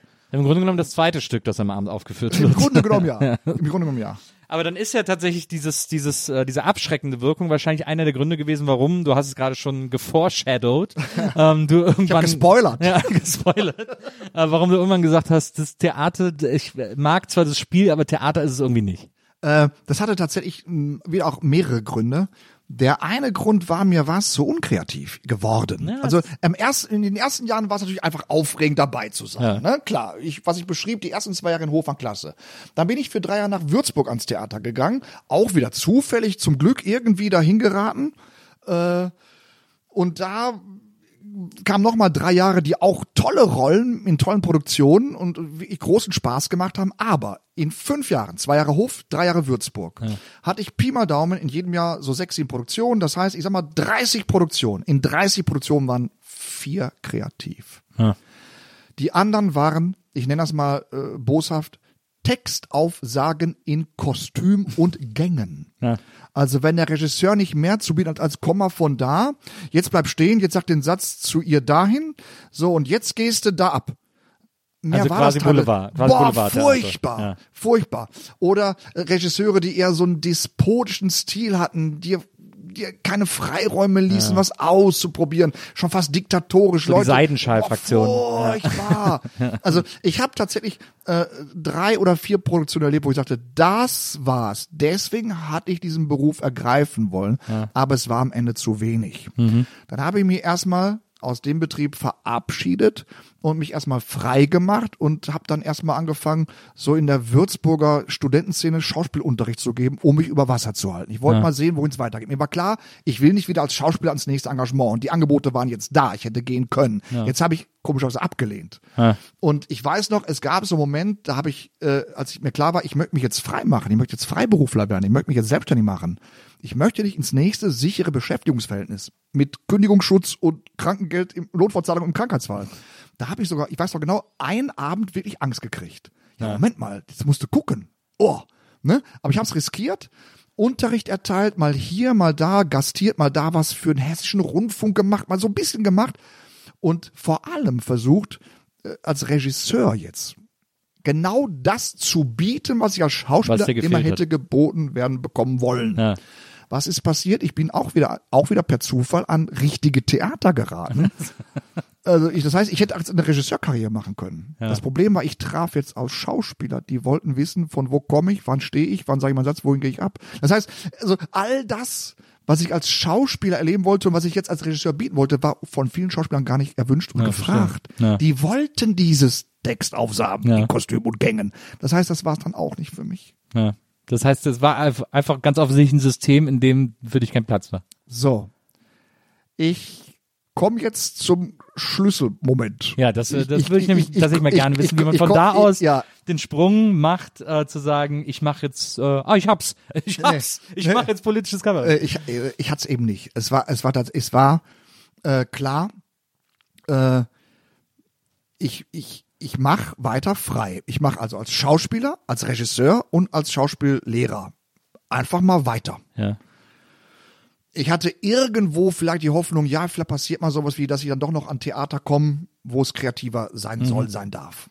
Keine Ahnung. Ich hatte nur ein Problem. Ich hatte plötzlich drei Jahre als Freischaffender zum ersten Mal eine Auftragsflaute. Ich heißt, ich habe mich immer irgendwo hatte ich was zu tun, plötzlich war da nichts mehr. Ja. Und vor mir war ein Polster auf dem Konto von sechs Monaten, kannst du damit Miete zahlen und Kühlschrank voll machen. Dann wird's eng. Ja. Und dann habe ich mich tatsächlich dran erinnert, Moment mal, in meiner Jugend, noch bevor ich ans Theater ging, war ich doch auch Fan von politischem Kabarett. Äh, Dieter Hildebrand, Scheibenwischer, Ja. Lach- und Schießgesellschaft, wenn das so im Fernsehen lief. Ja. Das war, im Grunde war ich da nur ein Fan von. Ich hätte, ich habe bis zu diesem Moment, von dem ich gerade erzählt, im Jahr 1997, hatte ich das niemals ernsthaft verfolgt in Erwägung gezogen. Das war kein Thema. Das war nur so, ein, ein, ein Hobby ist zu viel gesagt. Es war etwas, was ich mochte, als, als Zuschauer. Ja. Jetzt stand ich da und dachte, hm, wenn du das doch immer auch so gemocht hast, wie wär's, wenn du das mal ausprobierst? Aber ist, Ohne Scheiß. Ich habe mich hingesetzt und habe angefangen, einfach mal zu. Ich habe zum ersten Mal in meinem Leben für mich selber ein Programm geschrieben. Ich habe in diesen drei Jahren auch mal so Sketche für ein HR, habe ich gerade erzählt, geschrieben. Das waren aber so ein DIN A4 Seite, so Comedies. Ja. Klar. Dann ähm, lief im Fernsehen damals in den 90ern gerade äh, RTL Samstagnacht und der Quatsch Comedy Club. Es gab sogar die, diese Comedy-Welle, die auch so ein bisschen Mut machte. Trau dich. Ist gerade angesagt. Ja. Geh da raus, stell dich auf irgendwo hin und mach. Und dann habe ich mir in Würzburg äh, eine kleine Privattheater, eine kleine private Bühne mal den Leiter gefragt, hör mal, ich würde mal gern mal so in einem halben Jahr hier was ausprobieren. Darf ich? Meint er, hier hast du zehn Termine, mach. Also auch. krass. Ne? So. Und das war übrigens der Thomas Heinemann, der später diesen berühmten Film Vorne ist verdammt weit weg gedreht hat. Ah, ja. Oder Lilly auf der Erbse. Also auch Ja. jemand, der später noch mal anderweitig von sich reden machte. Der, dieser Thomas Heinemann sagte, ja, hier hast du Termine, mach. Also schrieb ich ein Programm. Und im Grunde genommen nichts anderes als, ich habe mir mal so einfach mal von der Leber weg mein Leben aufgeschrieben. Eben, wie es ist, wenn man jetzt 1997 äh, ein Programm schreiben muss. Also ich habe also quasi eine, ich habe eine, ein Programm geschrieben, wie es ist, ein Programm zu schreiben. Ja. Wie es ist, in einer Comedy-Zeit ein Programm zu schreiben, wenn man mit politischem Kabarett in seiner Jugend geprägt wurde. Ja. Das war der Inhalt meines ersten Programms. Aber wie hast du denn, wie hast du denn irgendeine Form, irgendeine Idee von Form oder so? Null. Null. Einfach nur labern. Ja. Also sta- Stand-up und labern. Ja. Und ähm, ich weiß noch, ich habe das Programm geschrieben äh, mit dem Hintergedanken, das mache ich jetzt, um ein bisschen für ein halbes Jahr Miete zahlen und Kühlschrank voll machen zu können. Danach will ich ja weiter als Regisseur und Schauspieler und Autor und, und Schauspiellehrer arbeiten. Ja. Und das höchste meiner Hoffnung war, dass mal so eine Stadtteilbücherei oder mal so ein SPD-Ortsverein sagt, komm, hier hast du, kriegst du 300 D-Mark, mach das mal auch bei uns. Das war so meine höchste Hoffnung. Also es war wirklich nur geplant für zehn Auftritte, um ein bisschen Geld reinzuholen, so ein Soloabend. Und es war nur die Geschichte, ich habe politisches Kabarett in meiner Jugend geliebt und soll jetzt, 15 Jahre später, 10 Jahre später, 13 Jahre später, eine Comedy-Show machen. Und dann ist mir als Stück, als, als, als, als Thema immer wieder mein politisches Kabarett dazwischen gegrätscht. Also ich bin raus, macht erstmal Comedy. Und das wurde aber im Laufe des Abends immer anspruchsvoller. Ja, und, und immer schwieriger und immer, immer, immer komplizierter und immer anstrengender. Und spielte quasi einen Redakteur, der mir sagt, das geht so nicht, du musst hier vor allen Dingen lachen, lachen, lachen. Und ich, aber scheiße, die Welt ist doch so. Also diesen, diesen inneren Kampf zwischen einerseits haben wir ja echt Probleme auf diesem Planeten und andererseits wollen wir uns doch einfach nur mal einen schönen Abend machen und uns ablenken lassen. Das war nichts anderes als ein Projekt für zehn Auftritte. Ist ja, also ich meine, abgesehen davon, dass das inhaltlich ja natürlich schon sehr, ähm, ich finde, thematisch, theoretisch könntest du heute auch noch so ein Programm schreiben. Also Ja, es ist ja schon sehr ja, bei dir irgendwie gewesen und sehr, sehr, hat sehr Tone-Setting sozusagen äh, für deine Karriere. Ähm, aber, aber auch diese, diese Dreistigkeit, einfach sowas mal zu machen. Ja, die, ich weiß noch, meine, meine allererste Aufführung war drei Stunden zu lang. Ja, ich hatte überhaupt keine Ahnung. Ich wusste nicht, ich wusste nicht, wie viel DIN A4 Seiten Papier sind, wie viele Minuten auf der Bühne. Ich wusste es Aber nicht. hast du es nicht mal vorher Nein, ausprobiert? ich habe es einfach auswendig gelernt und habe mich auf die Bühne gestellt und habe die Leute gequält. Die sind mitten. Ich sag mal so, Hagen Räther macht das heute noch so. aber es waren ja wahrscheinlich viele Freunde da, deswegen sind alle geblieben. Nein, es sind Leute gegangen, aber auch tatsächlich. Nein, es war, ja, es, es, es, wie gesagt, ich hatte auch, ich hatte nicht wirklich Ambition. Es war nur, ich mach das jetzt mal.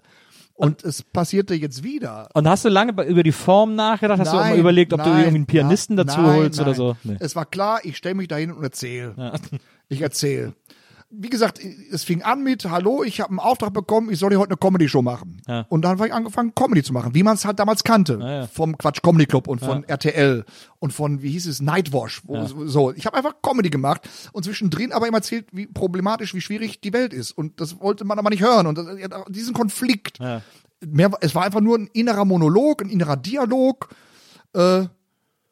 sehr lustig. Die Comedy-Passagen waren brüllend komisch und auch völlig, völlig schamlos. Ich habe übers Popelfressen Witze gemacht und so weiter, ja.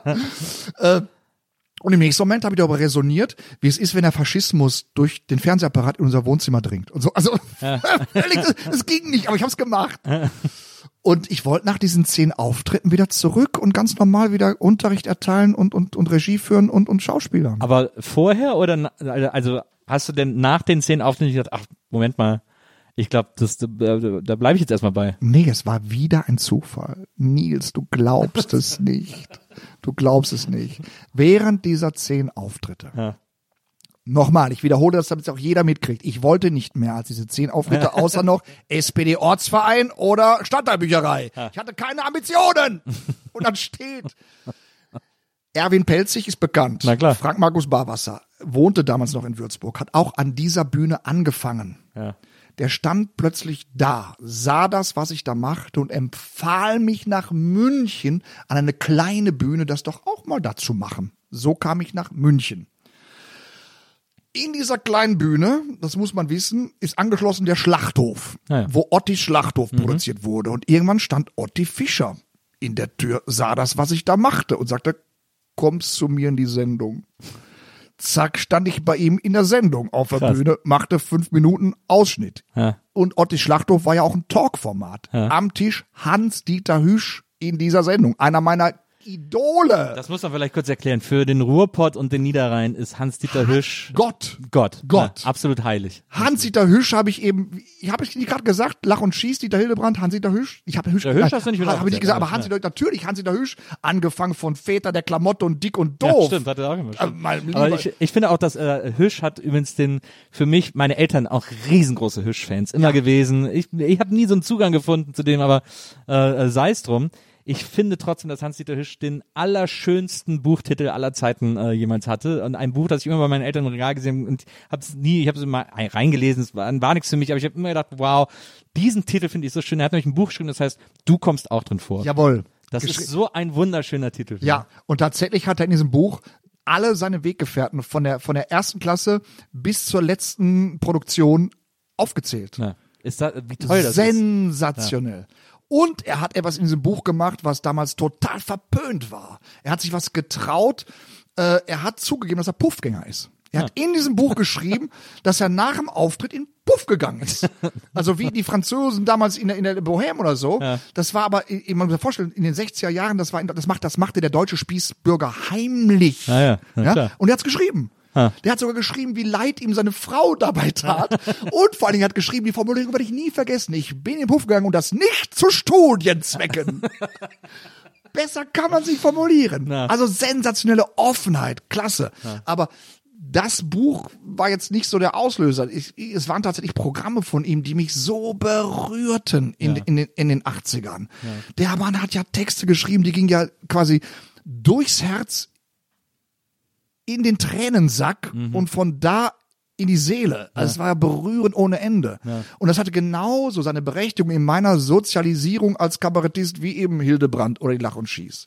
Und der sitzt in der Sendung, zufällig in der Sendung als Talkgast am Tisch, sieht meinen Auftritt. Und ich war damals nicht gebeten worden mit einem Tisch, weil ich zu neu, zu aufgeregt zu, ne? Nur sitzt er da und sagt hinterher, kommst zu mir in die Sendung. Und so kam ich von höchst, ich wurde, ich wurde quasi weiterempfohlen. War dann bei Hans-Dieter Hüsch in der Sendung beim Wow. Saarländischen Rundfunk und habe tatsächlich innerhalb von zwölf Monaten, wo ich doch nur sieben Auftritte machen wollte, innerhalb von zwölf Monaten es nicht mehr zurück ans Theater geschafft, weil ich von einem zum nächsten weiter empfohlen wurde. Wow. Ich habe heute, ich habe mal auf dem Weg hierher mal überschlagen, ich mache jetzt seit 21 Jahren Kabarett, ich habe Pi mal Daumen so fünf bis sechs Fernsehauftritte im Jahr. Und ich glaube nicht einen, nicht um einen habe ich mich beworben. Das sind immer Empfehlungen gewesen, Anfragen, Anfragen hier, Empfehlung, Empfehlung. Ich, ich, ich hätte, selbst wenn ich gewollt hätte, ich hätte es zeitlich nicht mehr geschafft, zurück ans Theater zu gehen. Ende der Geschichte, Podcast ist jetzt aus. das ist ja Wahnsinn.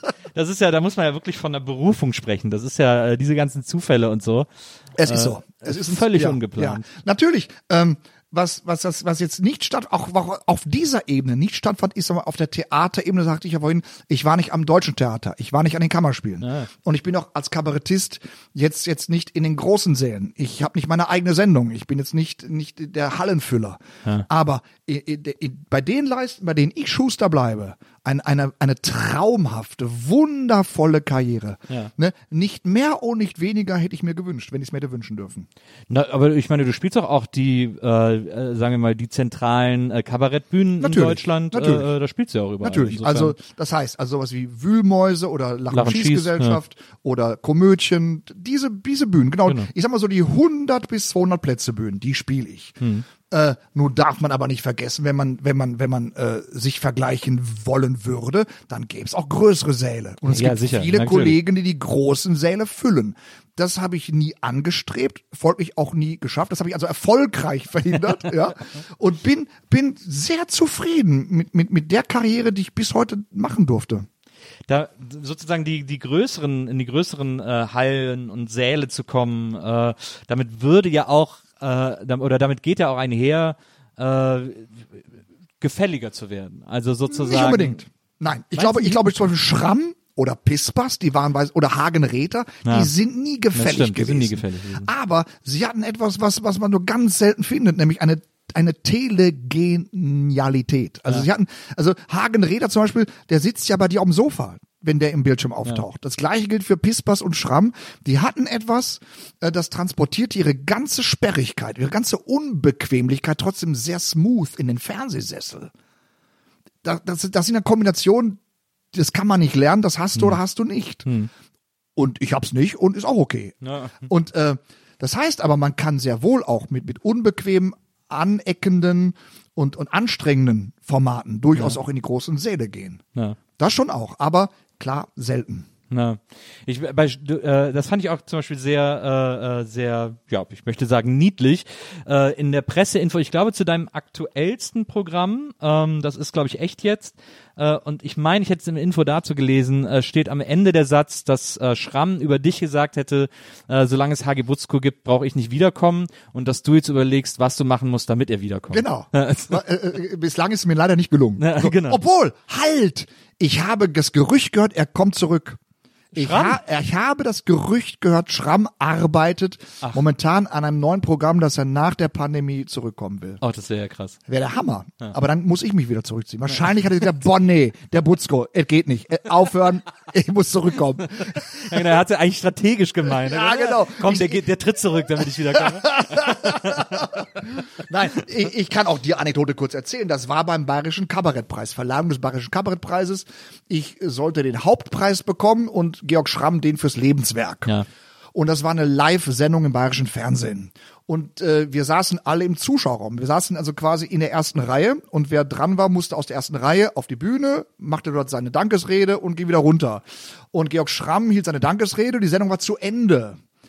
Und dann stand das Publikum auf, Standing Ovation und klatschte rhythmisch Beifall. Er musste also jetzt noch was machen. Die Regieassistentin machte diese Geste wie Hals abschneiden im Sinne von Feierabend, wir müssen raus, die Nachrichten, die Nachrichten. Der Moderator, Michi Altinger, sagte, äh, wir müssen Feierabend, Feierabend. Der Schramm sagte, ein Satz nur noch. Ja. Und da fiel dieser Satz. Ach. Ich habe heute hier Herrn Butzko gesehen. Mir ist es nicht bang, wenn ich zurücktrete. Ich kann gehen. Ich kann, so, solange, solange er so bleibt, kann ich jetzt gehen. Das war der Satz. Wow. Ich bin vor laufenden Kameras aus dem Sitz gerutscht. Ja, ja. Ich bin echt. Totale Adelung. Boah, natürlich. Ja, ja. Ritterschlag. So. Ähm, er hat mir dadurch auch tatsächlich für ein paar Jahre erstmal tatsächlich dann vollste kleine Säle verschafft. Muss man dazu sagen, ja. So. Aber er kommt zurück, das heißt, die, der Staffelstab wird zurückgegeben. Ich kann mich jetzt, ich kann mich jetzt zurückziehen. er, ist, er ist wieder da. Ich, äh, ich habe dich ja, glaube ich, zweimal live gesehen, wenn mich nicht alles täuscht. Ich überlege gerade, ob es öfter war. Also zweimal weiß ich ganz sicher. Ähm, und äh, ich, äh, mir hat das immer extrem gut gefallen.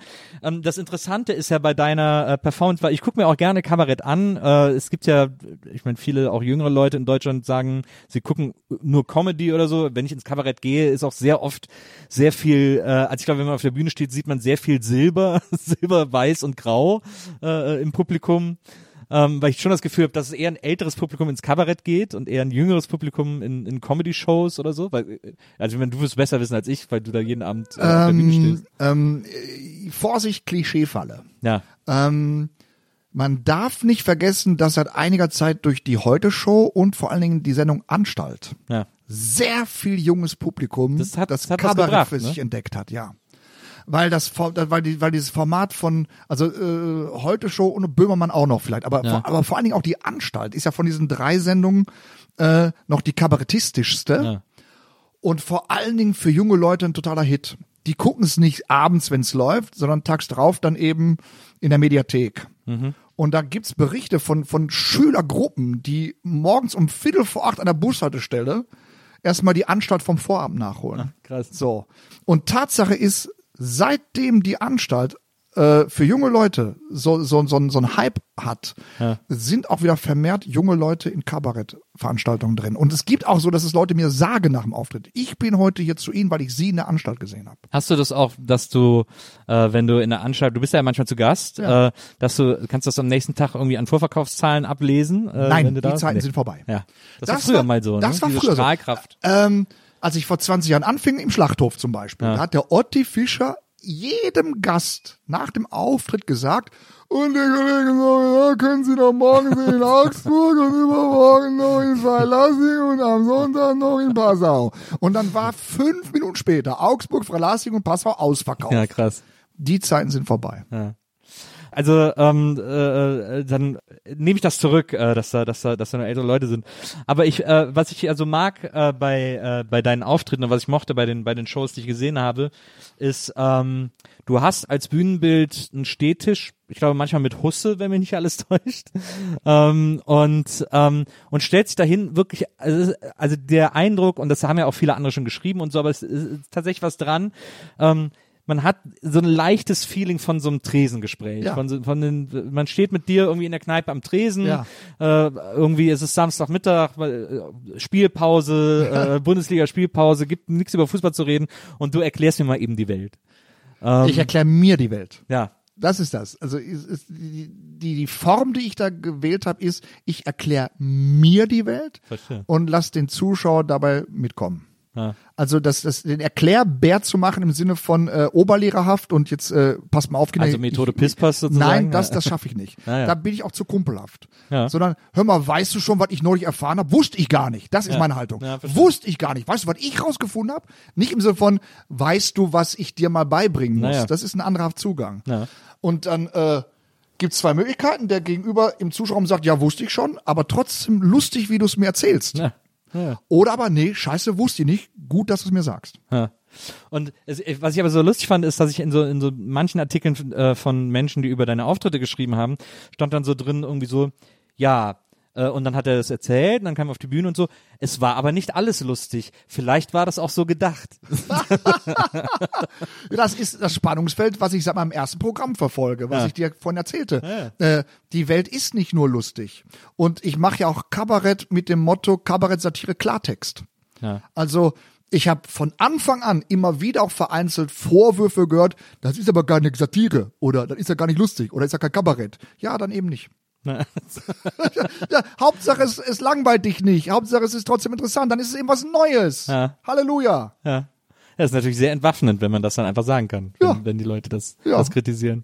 Ähm, ich ich finde das so, also für mich ist das extrem spannend. Ich bin ein, äh, ich bin in einem Haushalt groß geworden. Meine Eltern sind riesige Kabarett-Fans. Die hatten irgendwie auch mal äh, für, äh, ähm, für äh, nicht fürs Senftöpfchen, äh, für die Springmaus hatten die mal Du ein hast, Abo. du hast denen mal, ich habe die auch mal zu einer Show von äh, dir du hast, du, geschickt. du hast genau. die mal äh, bei mir reingeschickt. Genau. Ins- In, in, in die Springmaus. Genau. Genau.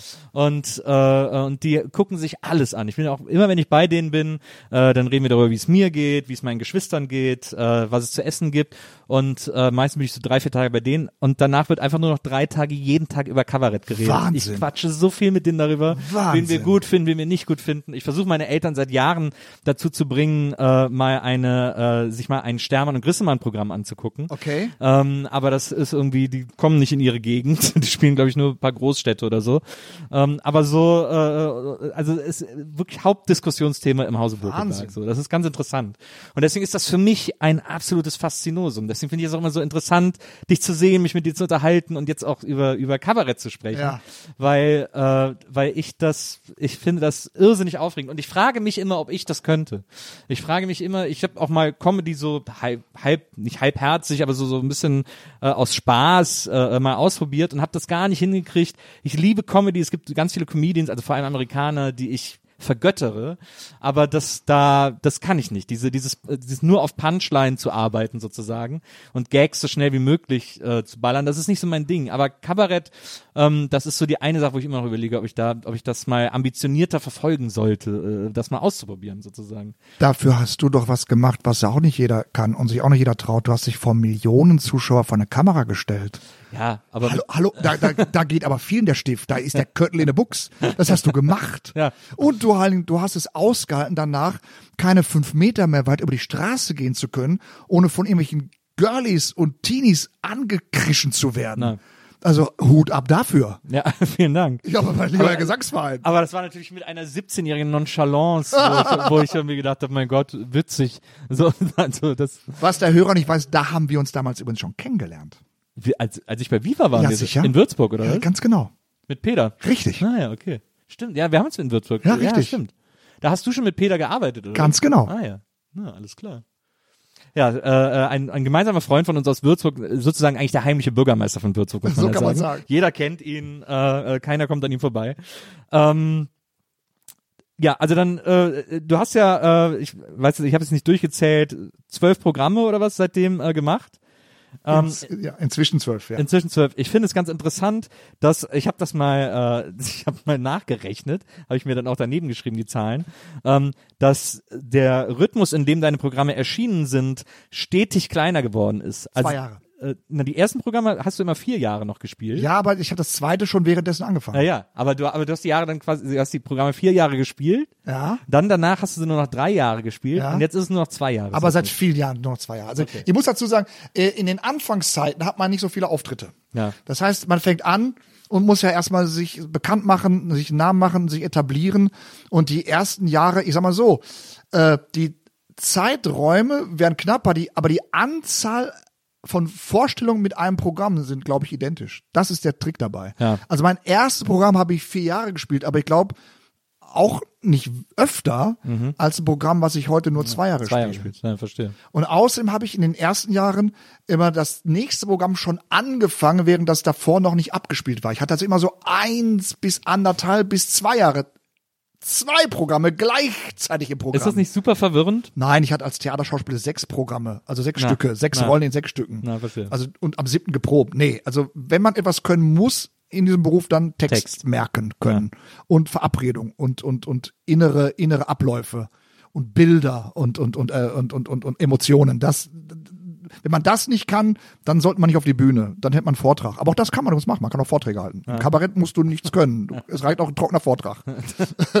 also von daher, Nils, das schaffst du. Also du, du brauchst für Kabarett keine Funny Bones. Du brauchst für Kabarett äh, Funny Thinking. Also ich glaube, äh, Kabarett ist immer noch eine immer noch eine Satire. Ja. Form, die nicht, also Comedy hat ja Thomas Hermanns gesagt, Quatsch Comedy Club, es muss lustig sein. Es muss, wie Punchline, irgendwann muss die Pointe kommen. Genau. Im Kabarett gibt's genug Beispiele von Kabarettisten, Kabarettistinnen, die machen minutenlange Texte, da ist nicht ein Lacher drin und trotzdem ist es Satire. Und trotzdem spannend, interessant und du hörst zu und hängst an den Lippen. Das ist der Unterschied.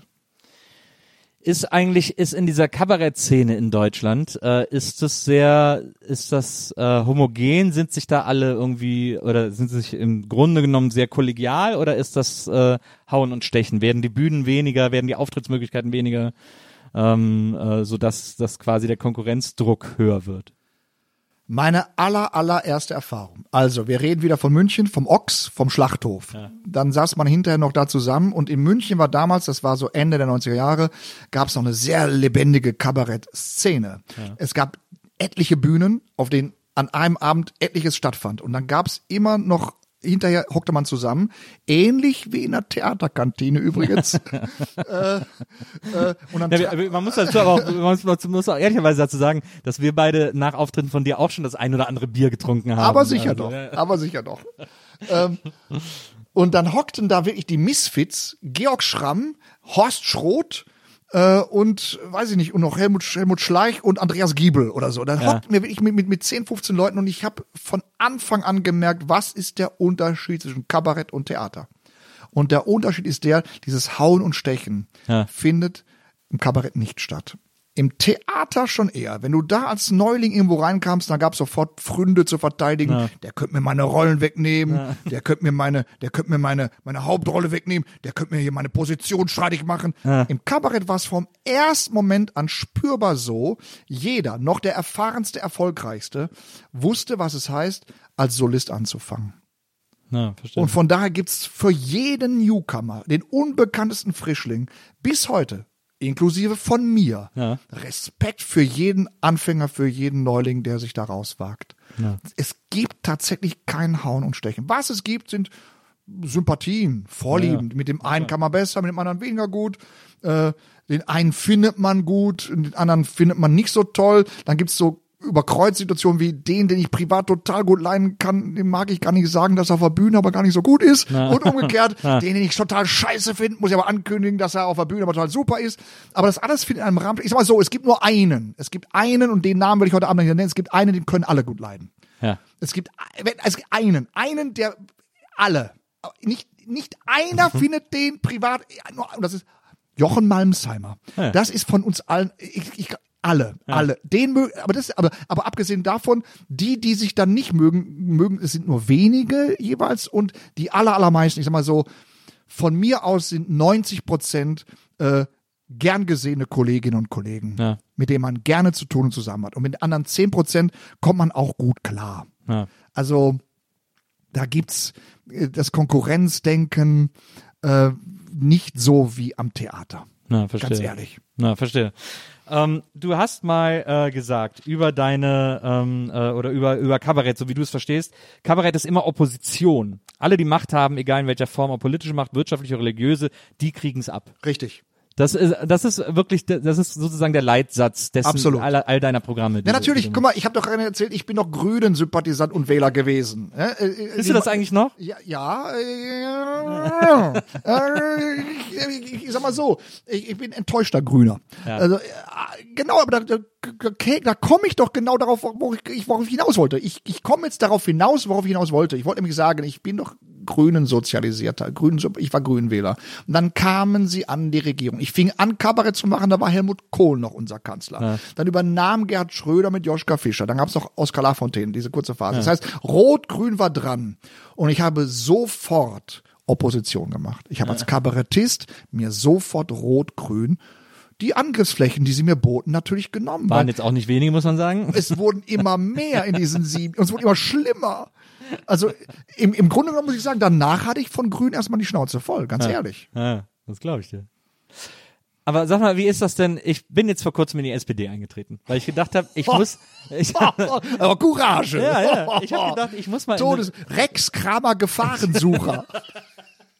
Nee, ich habe gedacht, ich muss mal in eine Partei eintreten, weil ich quasi, ich bin ein, äh, ich, ich finde Politik finde ich brennend interessant. Also ja. ich sitze hier auch tagsüber, äh, während irgendwie äh, meine Frau hier arbeitet. Ich setze mich dann zum Arbeiten mit dem Computer ins Wohnzimmer und lasse Bundestagsdebatten nebenbei laufen. Einfach und höre so auf einem Ohr zu. Ich liebe diese, dieses, diese öffentliche, dieses Schaufenster zur Politik, äh, die das, das Parlament eben darstellt. Im Grunde genommen, weil ja alle Verhandlungen vorher und, und äh, außerhalb geführt werden. Aber da diese, diese Debatte, dieser Streit um die Position, das gucke ich mir wahnsinnig gerne an. Und dann habe ich überlegt, äh, ich würde gerne in eine Partei eintreten, dann waren es bei mir eigentlich auch immer erst die Grünen. Ich war auch Grünen-Sympathisant, äh, so wie du.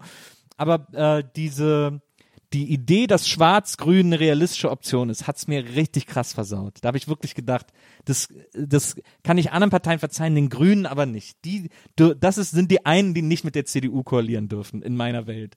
So, das hat mich sauer gemacht. Deswegen waren die für mich off irgendwie. Und dann habe ich mit der SPD, mein Vater äh, äh, hat immer gesagt, äh, wenn du arbeitest, kannst du nur SPD wählen. Das war immer so, ja, äh, das ja. war so seine Idee der SPD. Und ich finde, die steckt da noch irgendwo drin. Und die SPD ist, was sie ja auch, was sie sich manchmal auch gerne auf die Fahnen schreibt, was sie aber tatsächlich auch, äh, was sie, wie ich finde, auch zurecht tut, ist, äh, ist, dass sie sagt, wir sind die älteste antifaschistische Partei Deutschlands. Okay. Das finde ich ein, das ist für mich ein über, überzeugender ähm, äh, Selling Point sozusagen äh, für diese Partei. Ich bin aber kreuzunglücklich mit allen, die die gerade betreiben. Ich, ich, äh, ich finde Olaf Scholz, ich habe gesagt, ich bin in die SPD eingetreten, damit ich Olaf Scholz äh, duzend beleidigen kann. Ja, ähm, sehr dann, schön. Du kannst doch Kabarett machen, Nils, nur Mut. äh, aber ich raff einfach nicht, wie die permanent diese Partei vor die Wand fahren. Das check ich einfach nicht. Und es macht mich jeden Tag, und ich bin wirklich erst kurz Mitglied und überlege schon jetzt wieder auszusteigen, weil es mich jeden Tag wütender macht. Weil ich, weil ich mit ähm, äh, Walter Borjans und und äh, und und Esken irgendwie gedacht hatte, ja, das ist eine geile Richtung, ist eine geile Idee und jetzt und die lassen sich auch jederzeit, äh, wenn es irgendwie äh, opportun ist, äh, auch wieder irgendwie die Flügel stutzen und ihre Position. Äh, man erinnere sich an an an äh, an Frau Esken, die irgendwie die Polizei kritisiert hat und dann hat sie auf die Mappe bekommen, hat sie ja, so war es nicht gemeint und so. Das, anstatt, anstatt Haltung zu bewahren. Genau. Ja. Das regt mich wahnsinnig auf, weil das könnte eigentlich genau die richtige Partei sein. Was warum ist das so? Warum warum kann, warum sind die alle scheiße mittlerweile? Ähm, ich könnte, du hast jetzt sehr, ich, so, so viele Anknüpfpunkte. Mein lieber Herr Gesangsverein. Also zum ersten Mal, auch meine Eltern waren Sozialdemokraten. Ja. Von daher habe ich eine ganz besondere Beziehung zu dieser Partei. Also ich bin quasi mit ihr aufgewachsen. Also bei uns kam noch dann immer der, der Typ, der diese, diese Mitgliedsmarken, ja. der, der muss es ins, Partei, ins, Buch, ins Buch kleben ja. musste. Ja. Da kam echt noch einer regelmäßig vorbei. Von mir, hat übrigens, das, mir hat übrigens, das möchte ich noch, das möchte ich noch anmerken an dieser Stelle, Kevin Kühnert hier in den Podcast mein Parteibuch mitgebracht. Ach, ist ja süß. ist ja süß. Ja, Kühnert zum Beispiel, das wäre ein Aufbruch gewesen. Kevin genau. Kühnert statt äh, statt äh, Borjans Esken.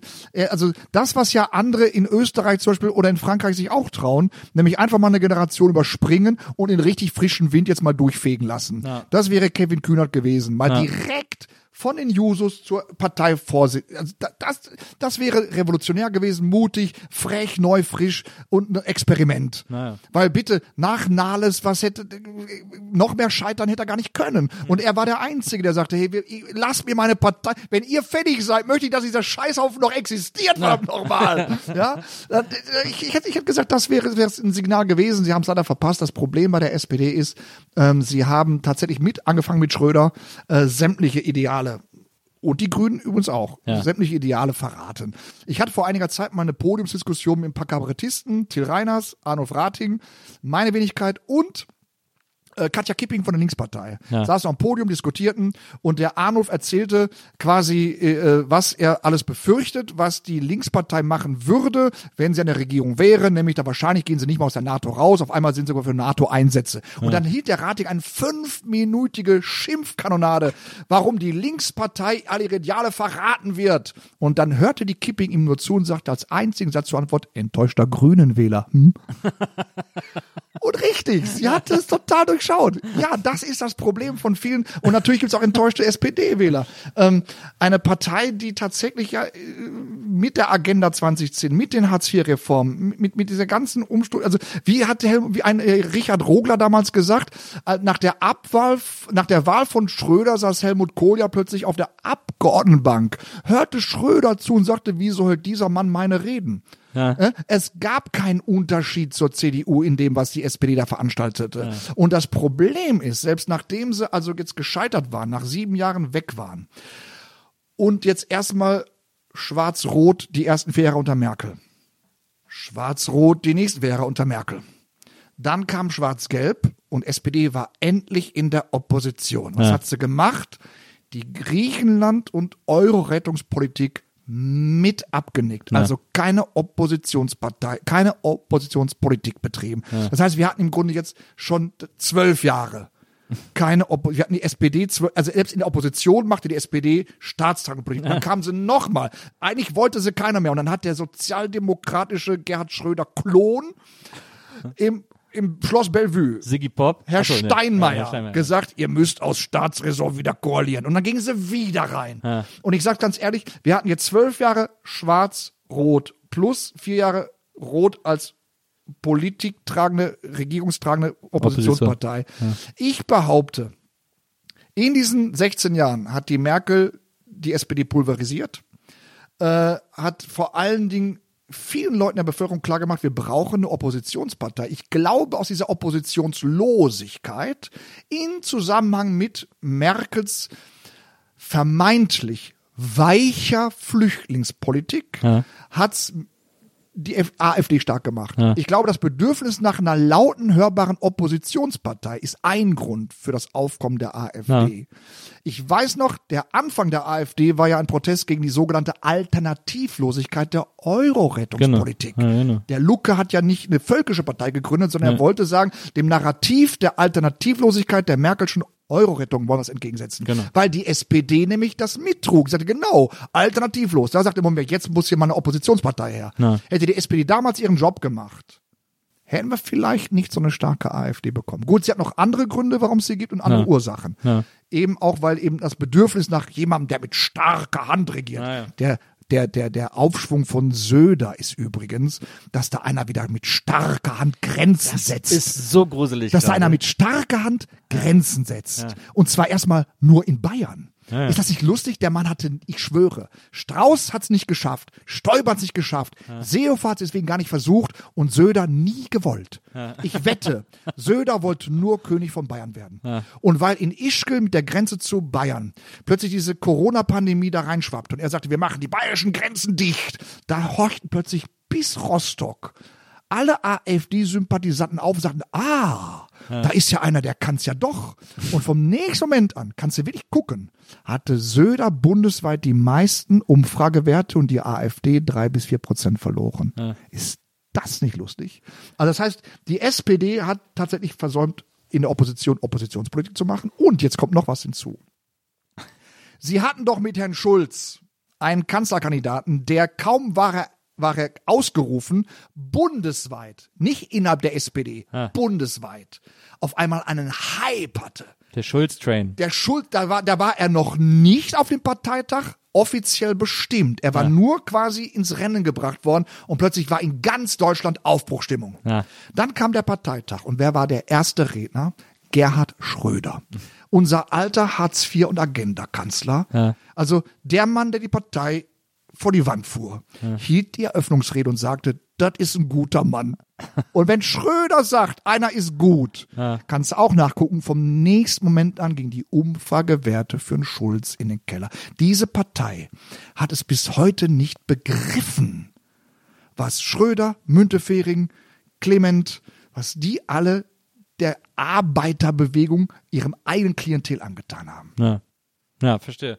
Da war ja auch, was ich so, was ich so gruselig fand damals, als Martin Schulz auf den Parteitag nominiert wurde, ist, dass er ja, ich glaube, 99 Prozent bekommen hat oder so oder 100 Prozent äh, äh, zu, also äh, wurde er gewählt äh, dem mit so vielen Parteitag, Stimmen, naja, ja. wo dann alle gesagt haben, das, Leute, das ist ja völlig unnormal, mit so, so einer hohen äh, Zustimmungsrate Das hat nicht mal Honecker geschafft. Ja, ja, ne? genau. Ja, genau. Der hat's auch kaschiert. Äh, Ich möchte war- in einem Punkt trotzdem mal widersprechen dürfen. Ich habe noch einen Aspekt aufzugreifen. Ach so, ja. Sehr spannend. Ich, Ja. ich diskutiere da auch gerade mit vielen Leuten drüber. Du hast gerade gesagt, äh, das Projekt Schwarz-Grün Ja. würdest du nie verzeihen. Du Absolut. würdest sagen, also wenn die Grünen einzig machen dürfen, dann das. Es ist einfach so, es ist für mich einfach absolut gegensätzlich. Ja, jetzt sage ich dazu Folgendes. Ich glaube, das wird kommen. Ja. Ich glaube, wir werden Schwarz-Grün kriegen und es hat positive Aspekte. Natürlich für den Kabarettisten, weil da ist natürlich wieder Stoff Ja, drin. ja, sowieso, natürlich na. Stoff drin. Ja. Äh, vor allem muss man auch wissen, Schwarz-Grün gibt's aber nur mit Söder, nicht mit Merz. Ja. Von daher. Das wird das Lustigste. Das, Die- da, die- also das heißt, wir haben jetzt erstmal die Frage, wer wird CDU-Vorsitzender und wer wird Kanzlerkandidat. Die Umfragewerte sagen eindeutig Söder, aber Söder will sich bitten lassen. Man muss ihn rufen. und äh, ganz ehrlich, sie werden ihn rufen. Und das ist die einzige Chance für Schwarz-Grün. Und ich sage, Schwarz-Grün hat mehrere Vorteile. Erstens, wie gesagt, es ist dann, es werden vier goldene Jahre fürs deutsche Kabarett. Das stimmt. Ja. Zweitens, es ist aber wirklich mal was Neues auf Bundesebene. Wir hatten jetzt schon alle. Wir hatten alle Koalitionen außer Rot, Rot, Grün Ja. und Schwarz, äh, außer und Schwarz-Grün. Rot, Rot, Grün werden wir nicht schaffen. Werden wir zahlenmäßig nicht schaffen. Und ich ganz ehrlich, ich finde Olaf Scholz schlimmer. Ich finde Olaf Scholz widerlicher. Ja. Weil von Söder erwarte ich, dass er Kotzbrocken ist. Von Scholz tät's mir wirklich weh. Ich, Ja. Bei Scholz würde ich, würde ich Schmerzen kriegen. Vor allem, wenn ich weiß, was er in Hamburg alles gemacht hat. Und, Das zwar, stimmt, nicht, und zwar nicht nur beim G20-Gipfel. Ja, aber Weil- da vor allem auch. da vor allem auch, aber Sachen wie, äh, dass man Leuten, die verdächtigt sind, Dealer zu sein, gegen ihren Willen den Magen auspumpt Ja. und dabei Leute ums Leben kommen. absolut. Und da wird drüber weggegangen. Absolut. Mal unter uns, es war ein SPD, heutiger Bundespräsident, der einen deutschen Bürger in Guantanamo verschimmeln ließ. Ja. Ne, wird auch drüber weggegangen. Ja. Äh, Scholz hat nach dem G20-Gipfel, als in sämtlichen Videoportalen des Internets zu sehen war, wie Polizisten auf Leute androschen, gesagt, es gab keine Polizeigewalt. unverhältnismäßige Polizeigewalt. Ja. Zu einem Zeitpunkt, wo man es noch nicht hätte wissen können. Wo man doch erstmal anfangen muss zu untersuchen. Hat er gesagt, gab's nicht. Da war der Mann für mich schon unten durch. Und jetzt in der Corona-Pandemie, mein Gott, was der, schon- ich könnte ihn würgen. Deswegen, Rot, Rot, Grün fände ich schlimmer. Schwarz, Grün fände ich sympathisch, wenn Söders ist. Aber es gibt noch zwei Aspekte. Schwarz-Grün, neues Projekt, hat man noch nie gehabt. Finde ich mal spannend. Es wären vier neue Jahre fürs Land, wo man sagen muss, guck mal mal. Es wäre endlich mal was nicht so ausgelutschtes. Ja. Und, weil ich vorhin schon sagte, Söder klaut der AfD Prozente. Was auch nicht verkehrt ist. Dann kann die SPD, und jetzt kommen wir zu dir. Ja. Dann kann die SPD endlich größte Oppositionspartei im Bundestag sein, Ja. was auch nicht schlecht ist, und sie kann sich neu aufstellen. Und vielleicht dann wirklich Kevin Kühnert mal in die vorderste Reihe bringen. Dann in vier Jahren ist sie vielleicht so weit, dass man sie wieder wählen kann.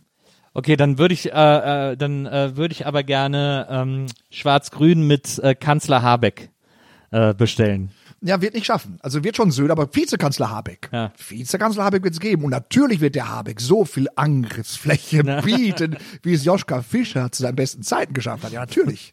Aber ich kann den, ich, ich wirklich sagen, der Söder, ich, äh, also ich, wie, alles, was du über Olaf Scholz sagst, dem stimme ich zu 100% zu. Dafür hasse ich den auch. Es macht mich so wütend, äh, diese, diese, diese ganzen Sachen, die der in Hamburg gemacht hat. Einer der schlimmsten, äh, niederträchtigsten Bürgermeister. Und da haben wir über Wirecard noch gar nicht geredet. Und das kommt noch, genau, das, So. das, das kommt noch dazu. Also ich frage mich sowieso, wie der diesen Wahlkampf überleben will mit der Wirecard-Geschichte im Nacken. Das wird noch, das wird noch ein heißer Tanz, aber äh, sei es drum. Ähm, ich habe, ich hab, glaube ich, für eine Zeit lang akzeptiert oder verstanden, dass die SPD äh, denkt, dass der ein gutes Ticket wäre, weil der Beliebtheitswert hat, weil der Bekanntheit, weil der einen Bekanntheitsgrad hat. ist, glaube ich, der einzige SPD-Politiker neben Kevin Kühnert, den überhaupt noch irgendwer kennt. Richtig. So in etwa. Richtig. Äh, und das ist, glaube ich, das, wora, wo die SPD sozusagen händeringend äh, ihre Hoffnung äh, drauf hegt, äh, dass das reicht, um äh, als Kanzler gewählt zu werden. So. Ein paar Frauen gibt's auch. Schwesig gibt's, dann Schwesig gibt's die gibt's. Malu Dreier gibt's. Giffey ist ja, hast du diese Giffey-Sache mitbekommen? Mit diesem Brief, den sie getwittert hat? Das war der absolute Hammer. Die Giffey will ja jetzt äh, Bürgermeisterin von Berlin werden. Ja. Die will ja äh, Müller ablösen. Ja. Und äh, weil Müller in den Bundestag will. Und ähm, und jetzt gab's ja diesen Skandal Um ihre um, Doktorarbeit. um Giffey, genau, wegen Ja. dieser Doktorarbeit. Und, äh, und sie hat vor drei oder vier Wochen äh, am Wochenende über ihren Twitter-Account ein Bild gepostet ähm, von einem Hand, einer handschriftlichen Notiz von ihr, auf der auf der stand: So ein Titel definiert mich nicht. Ich bin mehr als so ein Titel. Liebe Grüße, Franziska Giffey. Ehemalige Doktor. Also wo ich so, was denkt sie denn, wer sie ist? Also so, so super. Äh, euer, euer König hat euch einen Brief geschrieben, seht von Hand und so. Also es war wirklich unfassbar. dünkt. Ja, genau. Es, war wirklich, es war so krass von oben herab. Wie, also das, dass sie das nicht links und rechts also viele haben sich auch aufgeregt darüber. Es war unglaublich, wirklich unglaublich. Aber du hast recht, es gibt tatsächlich, äh, es gibt ein paar sehr interessante, spannende Frauen in der SPD. Ja. Auch, auch äh, die Barley, die nach, nach Brüssel gegangen ist. Eig eigentlich, eigentlich finde ich völlig unnachvollziehbar. Gut, die Schwesig ist durch ihre Krankheit erstmal aus, aus der Spur gekommen. Die fand ich sehr lange übrigens sehr spannend interessant. Ich habe mal vor langer Zeit gesagt, äh, äh, ein, eine, eine, eine, ein Duo ähm, Schwesig-Kipping. Ja. Kanzlerin und Vizekanzlerin, das, das, hätte- das hätte ich mal spannend gefunden. Also das wäre eine Utopie oder so. Ähm, aber du hast recht, also außer Hubertus Heil äh, ist da sonst niemand mehr und Kevin Kühnert eben, aber da, da, das ist eben, das, das muss in die Opposition und muss sich da erneuern und Ja. muss da frischen Wind dann kriegen. Ja, die sind so im Würgegriff der Seeheim, habe ich immer das Gefühl. Das ist so ein bisschen das Problem der SPD. Die Seeheimer, die quasi nichts anderes sind als der, der militante Arm der Hartz IV und Agenda. Werteunion der SPD sozusagen, ja. Genau. genau. Und äh, die haben aber, die sind aber, glaube ich, die Seeheimer sind im Gegensatz zur Werteunion etwas besser vernetzt innerhalb der Parteistrukturen und innerhalb des Willy Brandt-Hauses, so dass die tatsächlich noch so äh, noch so einen so einen Ton setzen können in der Partei. Und das ist, glaube ich, ein echt ein Problem für die. Ja, man, man wünscht sich den Tod der Dinosaurier. Ja, absolut. Das stimmt. Aber da hast du recht, das gelingt wahrscheinlich am besten, äh, wenn man In der Opposition. wenn man in der Opposition ja, ist. da müssen sie hin. Das stimmt. Ähm, ich würde äh, gerne noch äh, wahnsinnig lang mit dir über Politik reden, ähm, aber äh, ich will ja jetzt auch nicht hier irgendwie, ich will, will nicht dein Programm melken oder so, also nicht. Du, äh, äh, ich, ich habe den, ich hab den Abend nichts vor. Ich weiß nicht, wie lange haben die Hörer Nerven und, die und, und Hörer haben, Geduld. haben, haben achso, es gibt eine Sache, die fand ich interessant. Ich habe ich hab ein bisschen in deinem Blog äh, gelesen, gerade wenn es um äh, Corona geht. Ne? Also ich meine, die Auftrittsmöglichkeiten auch für dich sind jetzt gerade sehr, sehr begrenzt. Katastrophe. Ähm, äh, also äh, ich außer, bin außer, heute nur hier, weil ich seit acht Monaten nichts Besseres zu tun habe. Ja, also ich habe, also es gibt zwischendurch mal so mal so Shows gab's irgendwie mal, ne, irgendwie so, wo man dann so hin konnte. Ich habe diese Sendung gehört, ähm, die der, ja, der Schmickler da an Ja. der an der holländischen Grenze gemacht Ja. hat. Ähm, so eine WDR-Show, Ja. die so ein Titellied hat, das ganz furchtbar eingängig ist. Hart an der Grenze. Hart an der Grenze, genau. Und ähm, also so Auftritte hatte man dann, Ja. aber, aber Großtouren war im Grunde genommen Nein, nie ich, hatte- ich, möglich, ich Zeit. hatte, äh, ich hatte bis September drei Auftritte, Ja. Open Air im Sommer. Ja. Ich hatte September, Oktober ging ein bisschen was und dann kam November gleich schon wieder Lockdown. Jetzt. Ja. So, und anscheinend geht's noch bis April weiter. Jetzt habe ich wahrscheinlich sechs Monate nichts zu tun. Also alles auf April verschoben, die Auftritte. Nein, bis April ist alles abge. Ich habe ich hab einen vollen Tourplan. Ja. Äh, aber wahrscheinlich wird der auch abgesagt werden Ach, müssen. krass. Ja. Ich habe ja auch mit, mit diesem anderen, ich mache so einen anderen Podcast, mit dem touren wir auch, spielen tatsächlich auch oft auf so Kleinkunst- und Kabarettbühnen, äh, werden da irgendwie gebucht, sollten auch zum Beispiel in München im äh, Lustspielhaus, äh, Okay. glaube ich, spielen. Und das ist jetzt verlegt worden auf äh, den Hof des äh, Technischen Museums im Mai. Ja, Ähm, ja. Oder des Deutschen Museums Ja, äh, im ja. Mai, weil es dann Open Air ist, weil es dann genau, als Open Air Show genau, geht. Genau. Ähm, und lauter so, äh, also deswegen hatten, da hatten wir auch ganz viel von diesen, von diesen Verschiebungen und so. Ähm, aber äh, du hast ja auf deinem Blog, du hast ja, bist tatsächlich, glaube ich, einer der letzten drei Blogger in Deutschland überhaupt noch. Und dabei bin ich aber nicht, ich bin nicht auf einer klassischen Blogseite, Ja. sondern auf meiner Webseite. Genau. Setz, ich ich schicke regelmäßig einen Newsletter raus Ja. und den veröffentliche ich auf meiner Webseite und nenne diese, diese, diesen Button Blog. Ja. So, aber pff, ich habe da keine Ambition. Ist aber nur so, dass man das nachlesen kann, was ich da mal im Laufe der Zeit. Aber du bist ja auch, gehst, gehst ja manchmal auch in Dialog mit den Leuten, die darunter kommentieren und so. Je nachdem. Naja. Je nachdem. Und ähm, ich habe jetzt mal so, so ein paar äh, dieser Blogbeiträge oder Blog-Einträge äh, gelesen, die natürlich sich in den letzten äh, vier, fünf Malen äh, im Grunde genommen nur noch um äh, Corona gedreht haben. Und da fand ich es interessant, dass du eine ganze Zeit lang, ich glaube jetzt in den letzten zwei Einträgen nicht mehr, aber doch eine ganze Zeit lang äh, sehr äh, Team Streeck warst und sehr Ja. äh, den Streeck als als Ja. Stimme der Vernunft irgendwie ähm, äh, Ja. gefeiert hast so bis aber ich fand den man hat ja nach dieser äh, äh, Heinsberg äh, Geschichte war der ja sehr in der Kritik, weil das ja im Grunde genommen so eine Kai Diekmann PR-Nummer war, Ja. was der da gemacht hat. Ja. Ähm, bist du immer noch davon überzeugt, dass der, dass das, äh, dass das ganz gut ist, was der macht? Ähm, ich bin immer noch davon überzeugt, dass Streeks Ansatz, Ja. nämlich es reicht nicht, die Infektionszahlen zu zählen. Wir müssen auch noch andere Werte mitzählen, dass das der richtige Weg ist. Ich sage damit nicht, dass wir aufhören müssen, die Infektionszahl zu zählen. Ich sage damit auch nicht, dass wir erst reagieren müssen, wenn die Intensivstationen volllaufen. Dann ist es tatsächlich zu spät. Dann gibt's einen Nachlauf.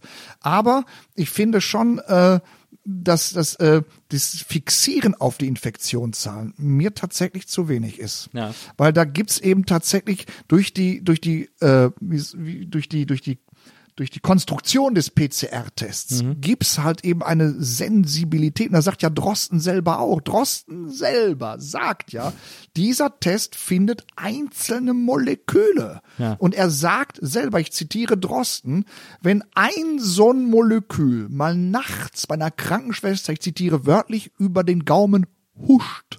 Originalzitat huscht. Dann hast du tags drauf einen Fall, obwohl da ein kerngesunder Mensch vor dir steht. Ja. Das heißt, der PCR-Test ist so hochsensibel, dass wenn wir 20.000 positiv getestet am Tag haben, Ja. davon ausgehen dürfen, dass davon nicht jeder infektiös ist und nicht jeder erkrankt.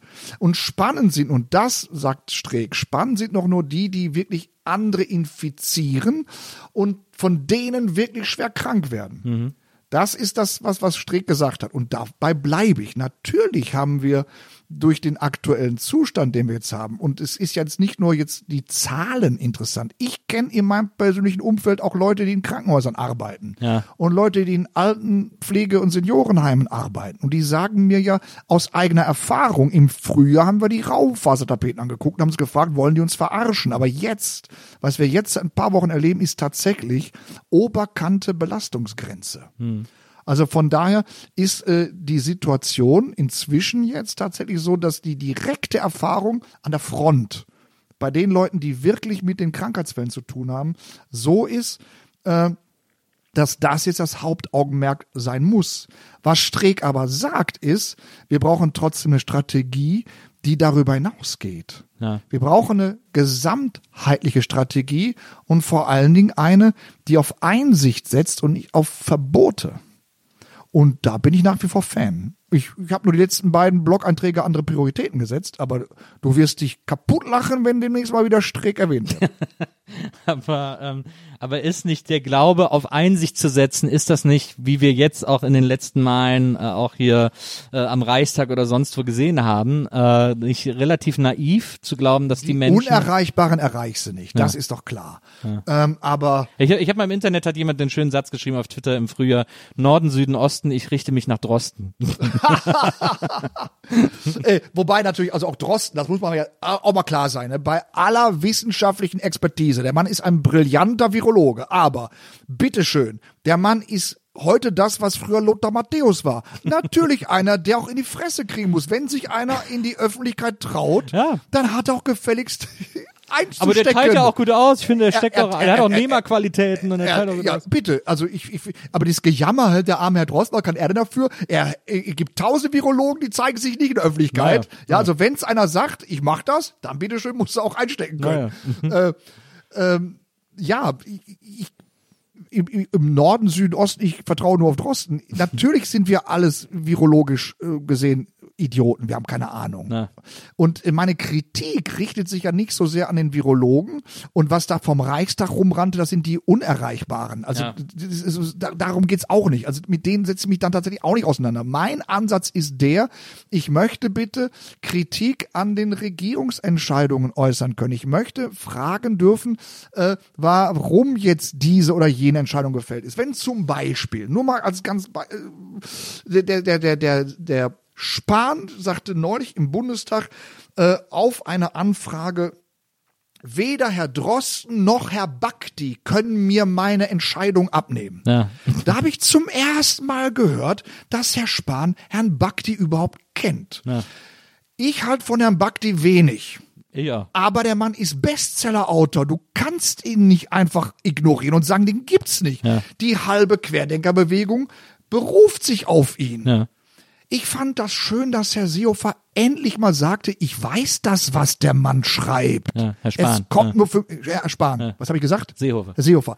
Also wenn der Spahn sagt, ich, ich weiß das, das, das war schon längst mal überfällig. Das ist ja zum Beispiel etwas, was ich zum Beispiel auch kritisiere. Dass der Diskurs zwischen den einzelnen Sichtweisen nicht wirklich ausgetragen wurde. Sondern wir alle wissen doch, es gab dann im Frühjahr diesen Wodark. Der sagte, alles harmlos, Coronavirus hat schon mal gegeben, so weiter und so fort. Der war sofort persona non grata, bevor er öffentlich widerlegt wurde. Ich hätte es umgekehrt besser gefunden. Ich hätte es besser gefunden, wenn man erstmal gesagt hätte, pass mal auf, Herr Wodak, tut mir leid. Äh, stimmt nicht, stimmt nicht, stimmt Aber wenn nicht, es doch weil, so weil, weil. offensichtlicher Bullshit ist. Offensichtlicher Bullshit. Ja. Für wie viele Leute denn nicht? Die Ja. muss man doch überzeugen. Aber sind das nicht die, von denen du gerade gesagt hast, die sind sowieso verloren? Nein, Moment, die den Reichstag stürmen wollen, sind verloren. Das ist doch so die Ah, Wodak-Kernzielgruppe. langsam, langsam, langsam. Also, äh, ich beteilige mich nicht an Querdenker-Demos und ich sage ganz ehrlich, eine Bewegung, die es nicht schafft, sich von Rechtsextremen abzugrenzen, Ja.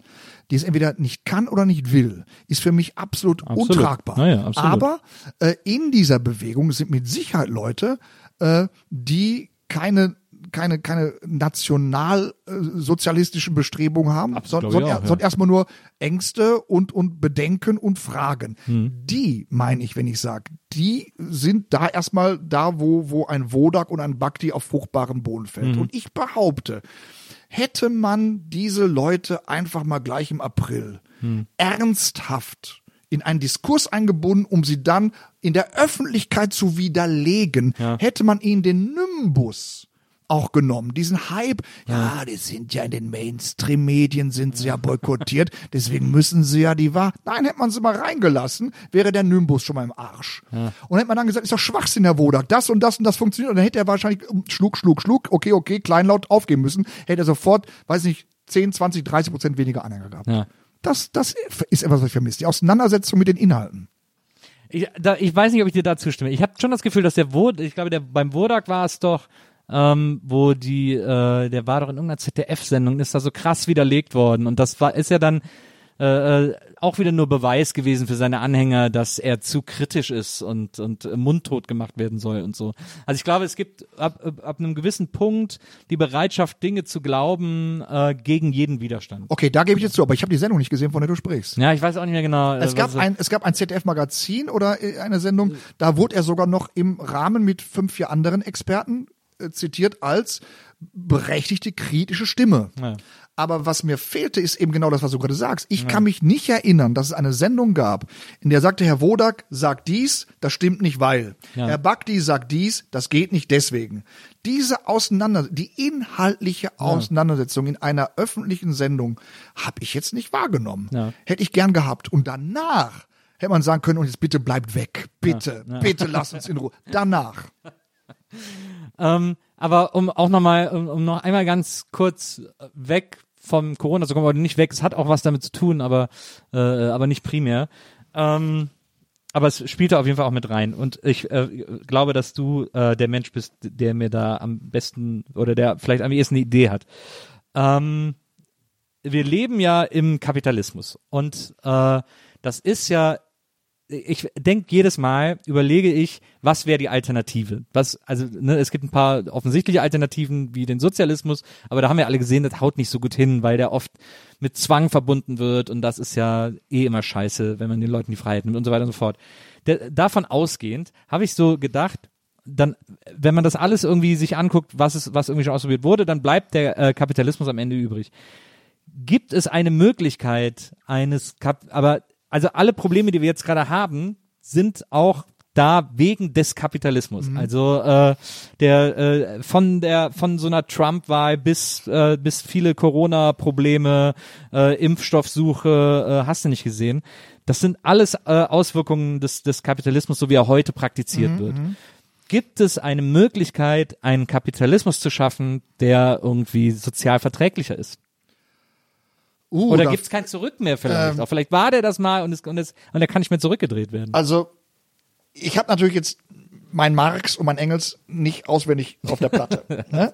So, ähm, ich will mich auch da gerne von lösen. Ich will einfach mal äh, eher es mir selbst erklären, wie ich es als Kabarettist täte. Ja. Und als Kabarettist würde ich sagen, der Kapitalismus ist ja keine verordnete Angelegenheit, sondern sie ja. ist ja im Laufe der Jahrtausende einfach peu à peu zwangsläufig immer Schritt für Schritt weiterentwickelt worden.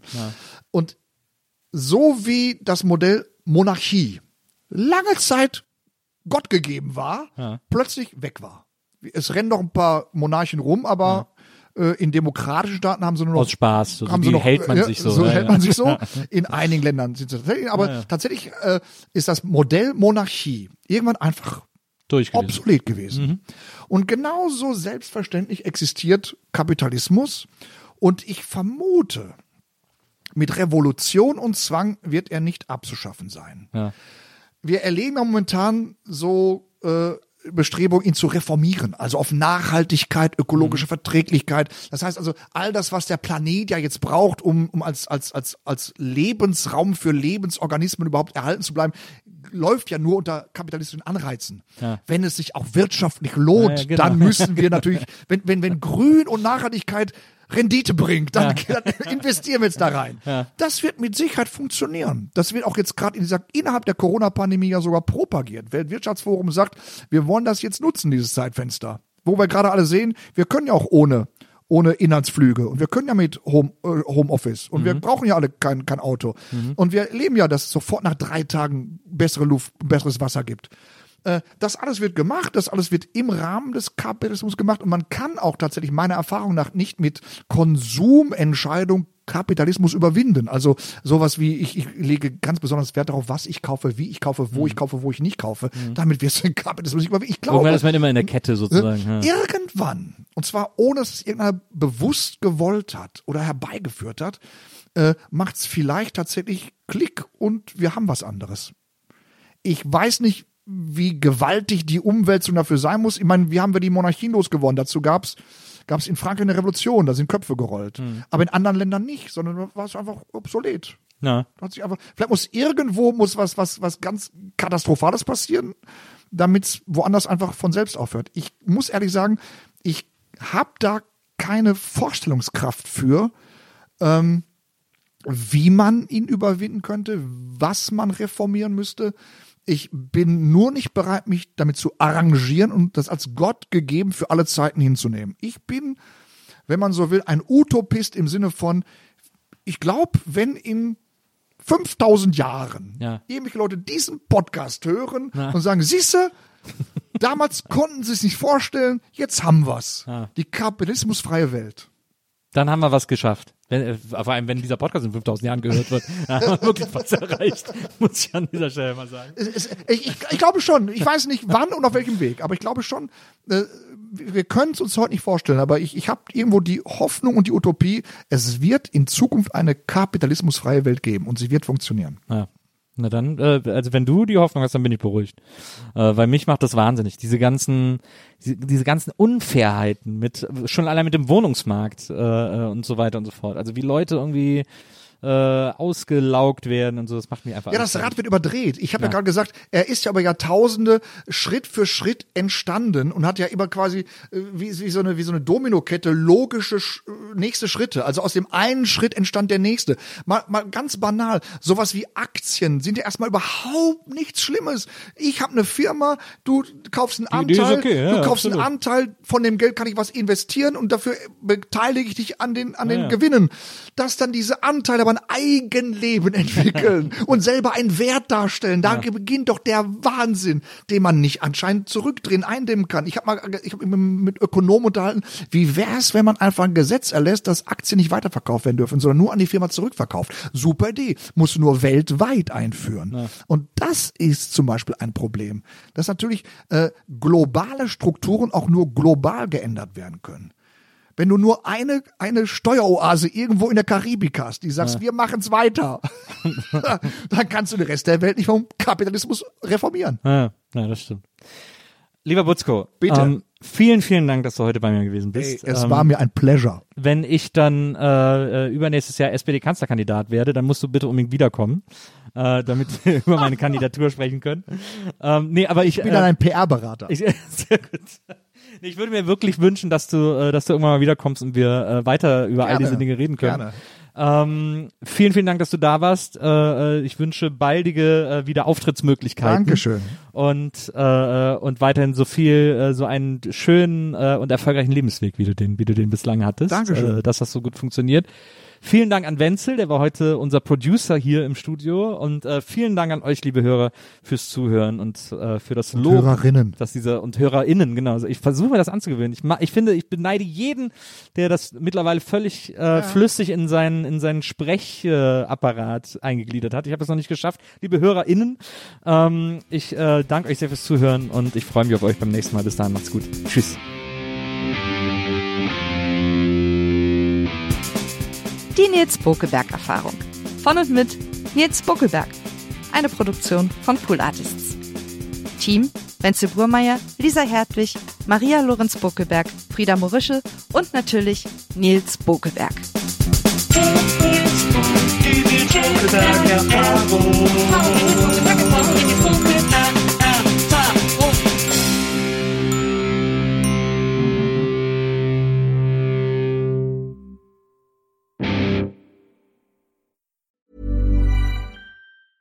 Mom deserves the best, and there's no better place to shop for Mother's Day than Whole Foods Market. They're your destination for unbeatable savings, from premium gifts to show-stopping flowers and irresistible desserts. Start by saving 33% with Prime on all body care and candles. Then get a 15-stem bunch of tulips for just $9.99 each with Prime. Round out Mom's menu with festive rosé, irresistible berry chantilly cake, and more special treats. Come celebrate Mother's Day at Whole Foods Market. Even when we're on a budget, we still deserve nice things. Quince is a place to scoop up stunning high-end goods for 50 to 80% less than similar brands. They have buttery soft cashmere sweaters starting at $50, luxurious Italian leather bags, and so much more. Plus, Quince only works with factories that use safe, ethical, and responsible manufacturing. Get the high-end goods you'll love without the high price tag with Quince. Go to quince.com slash style for free shipping and 365-day returns.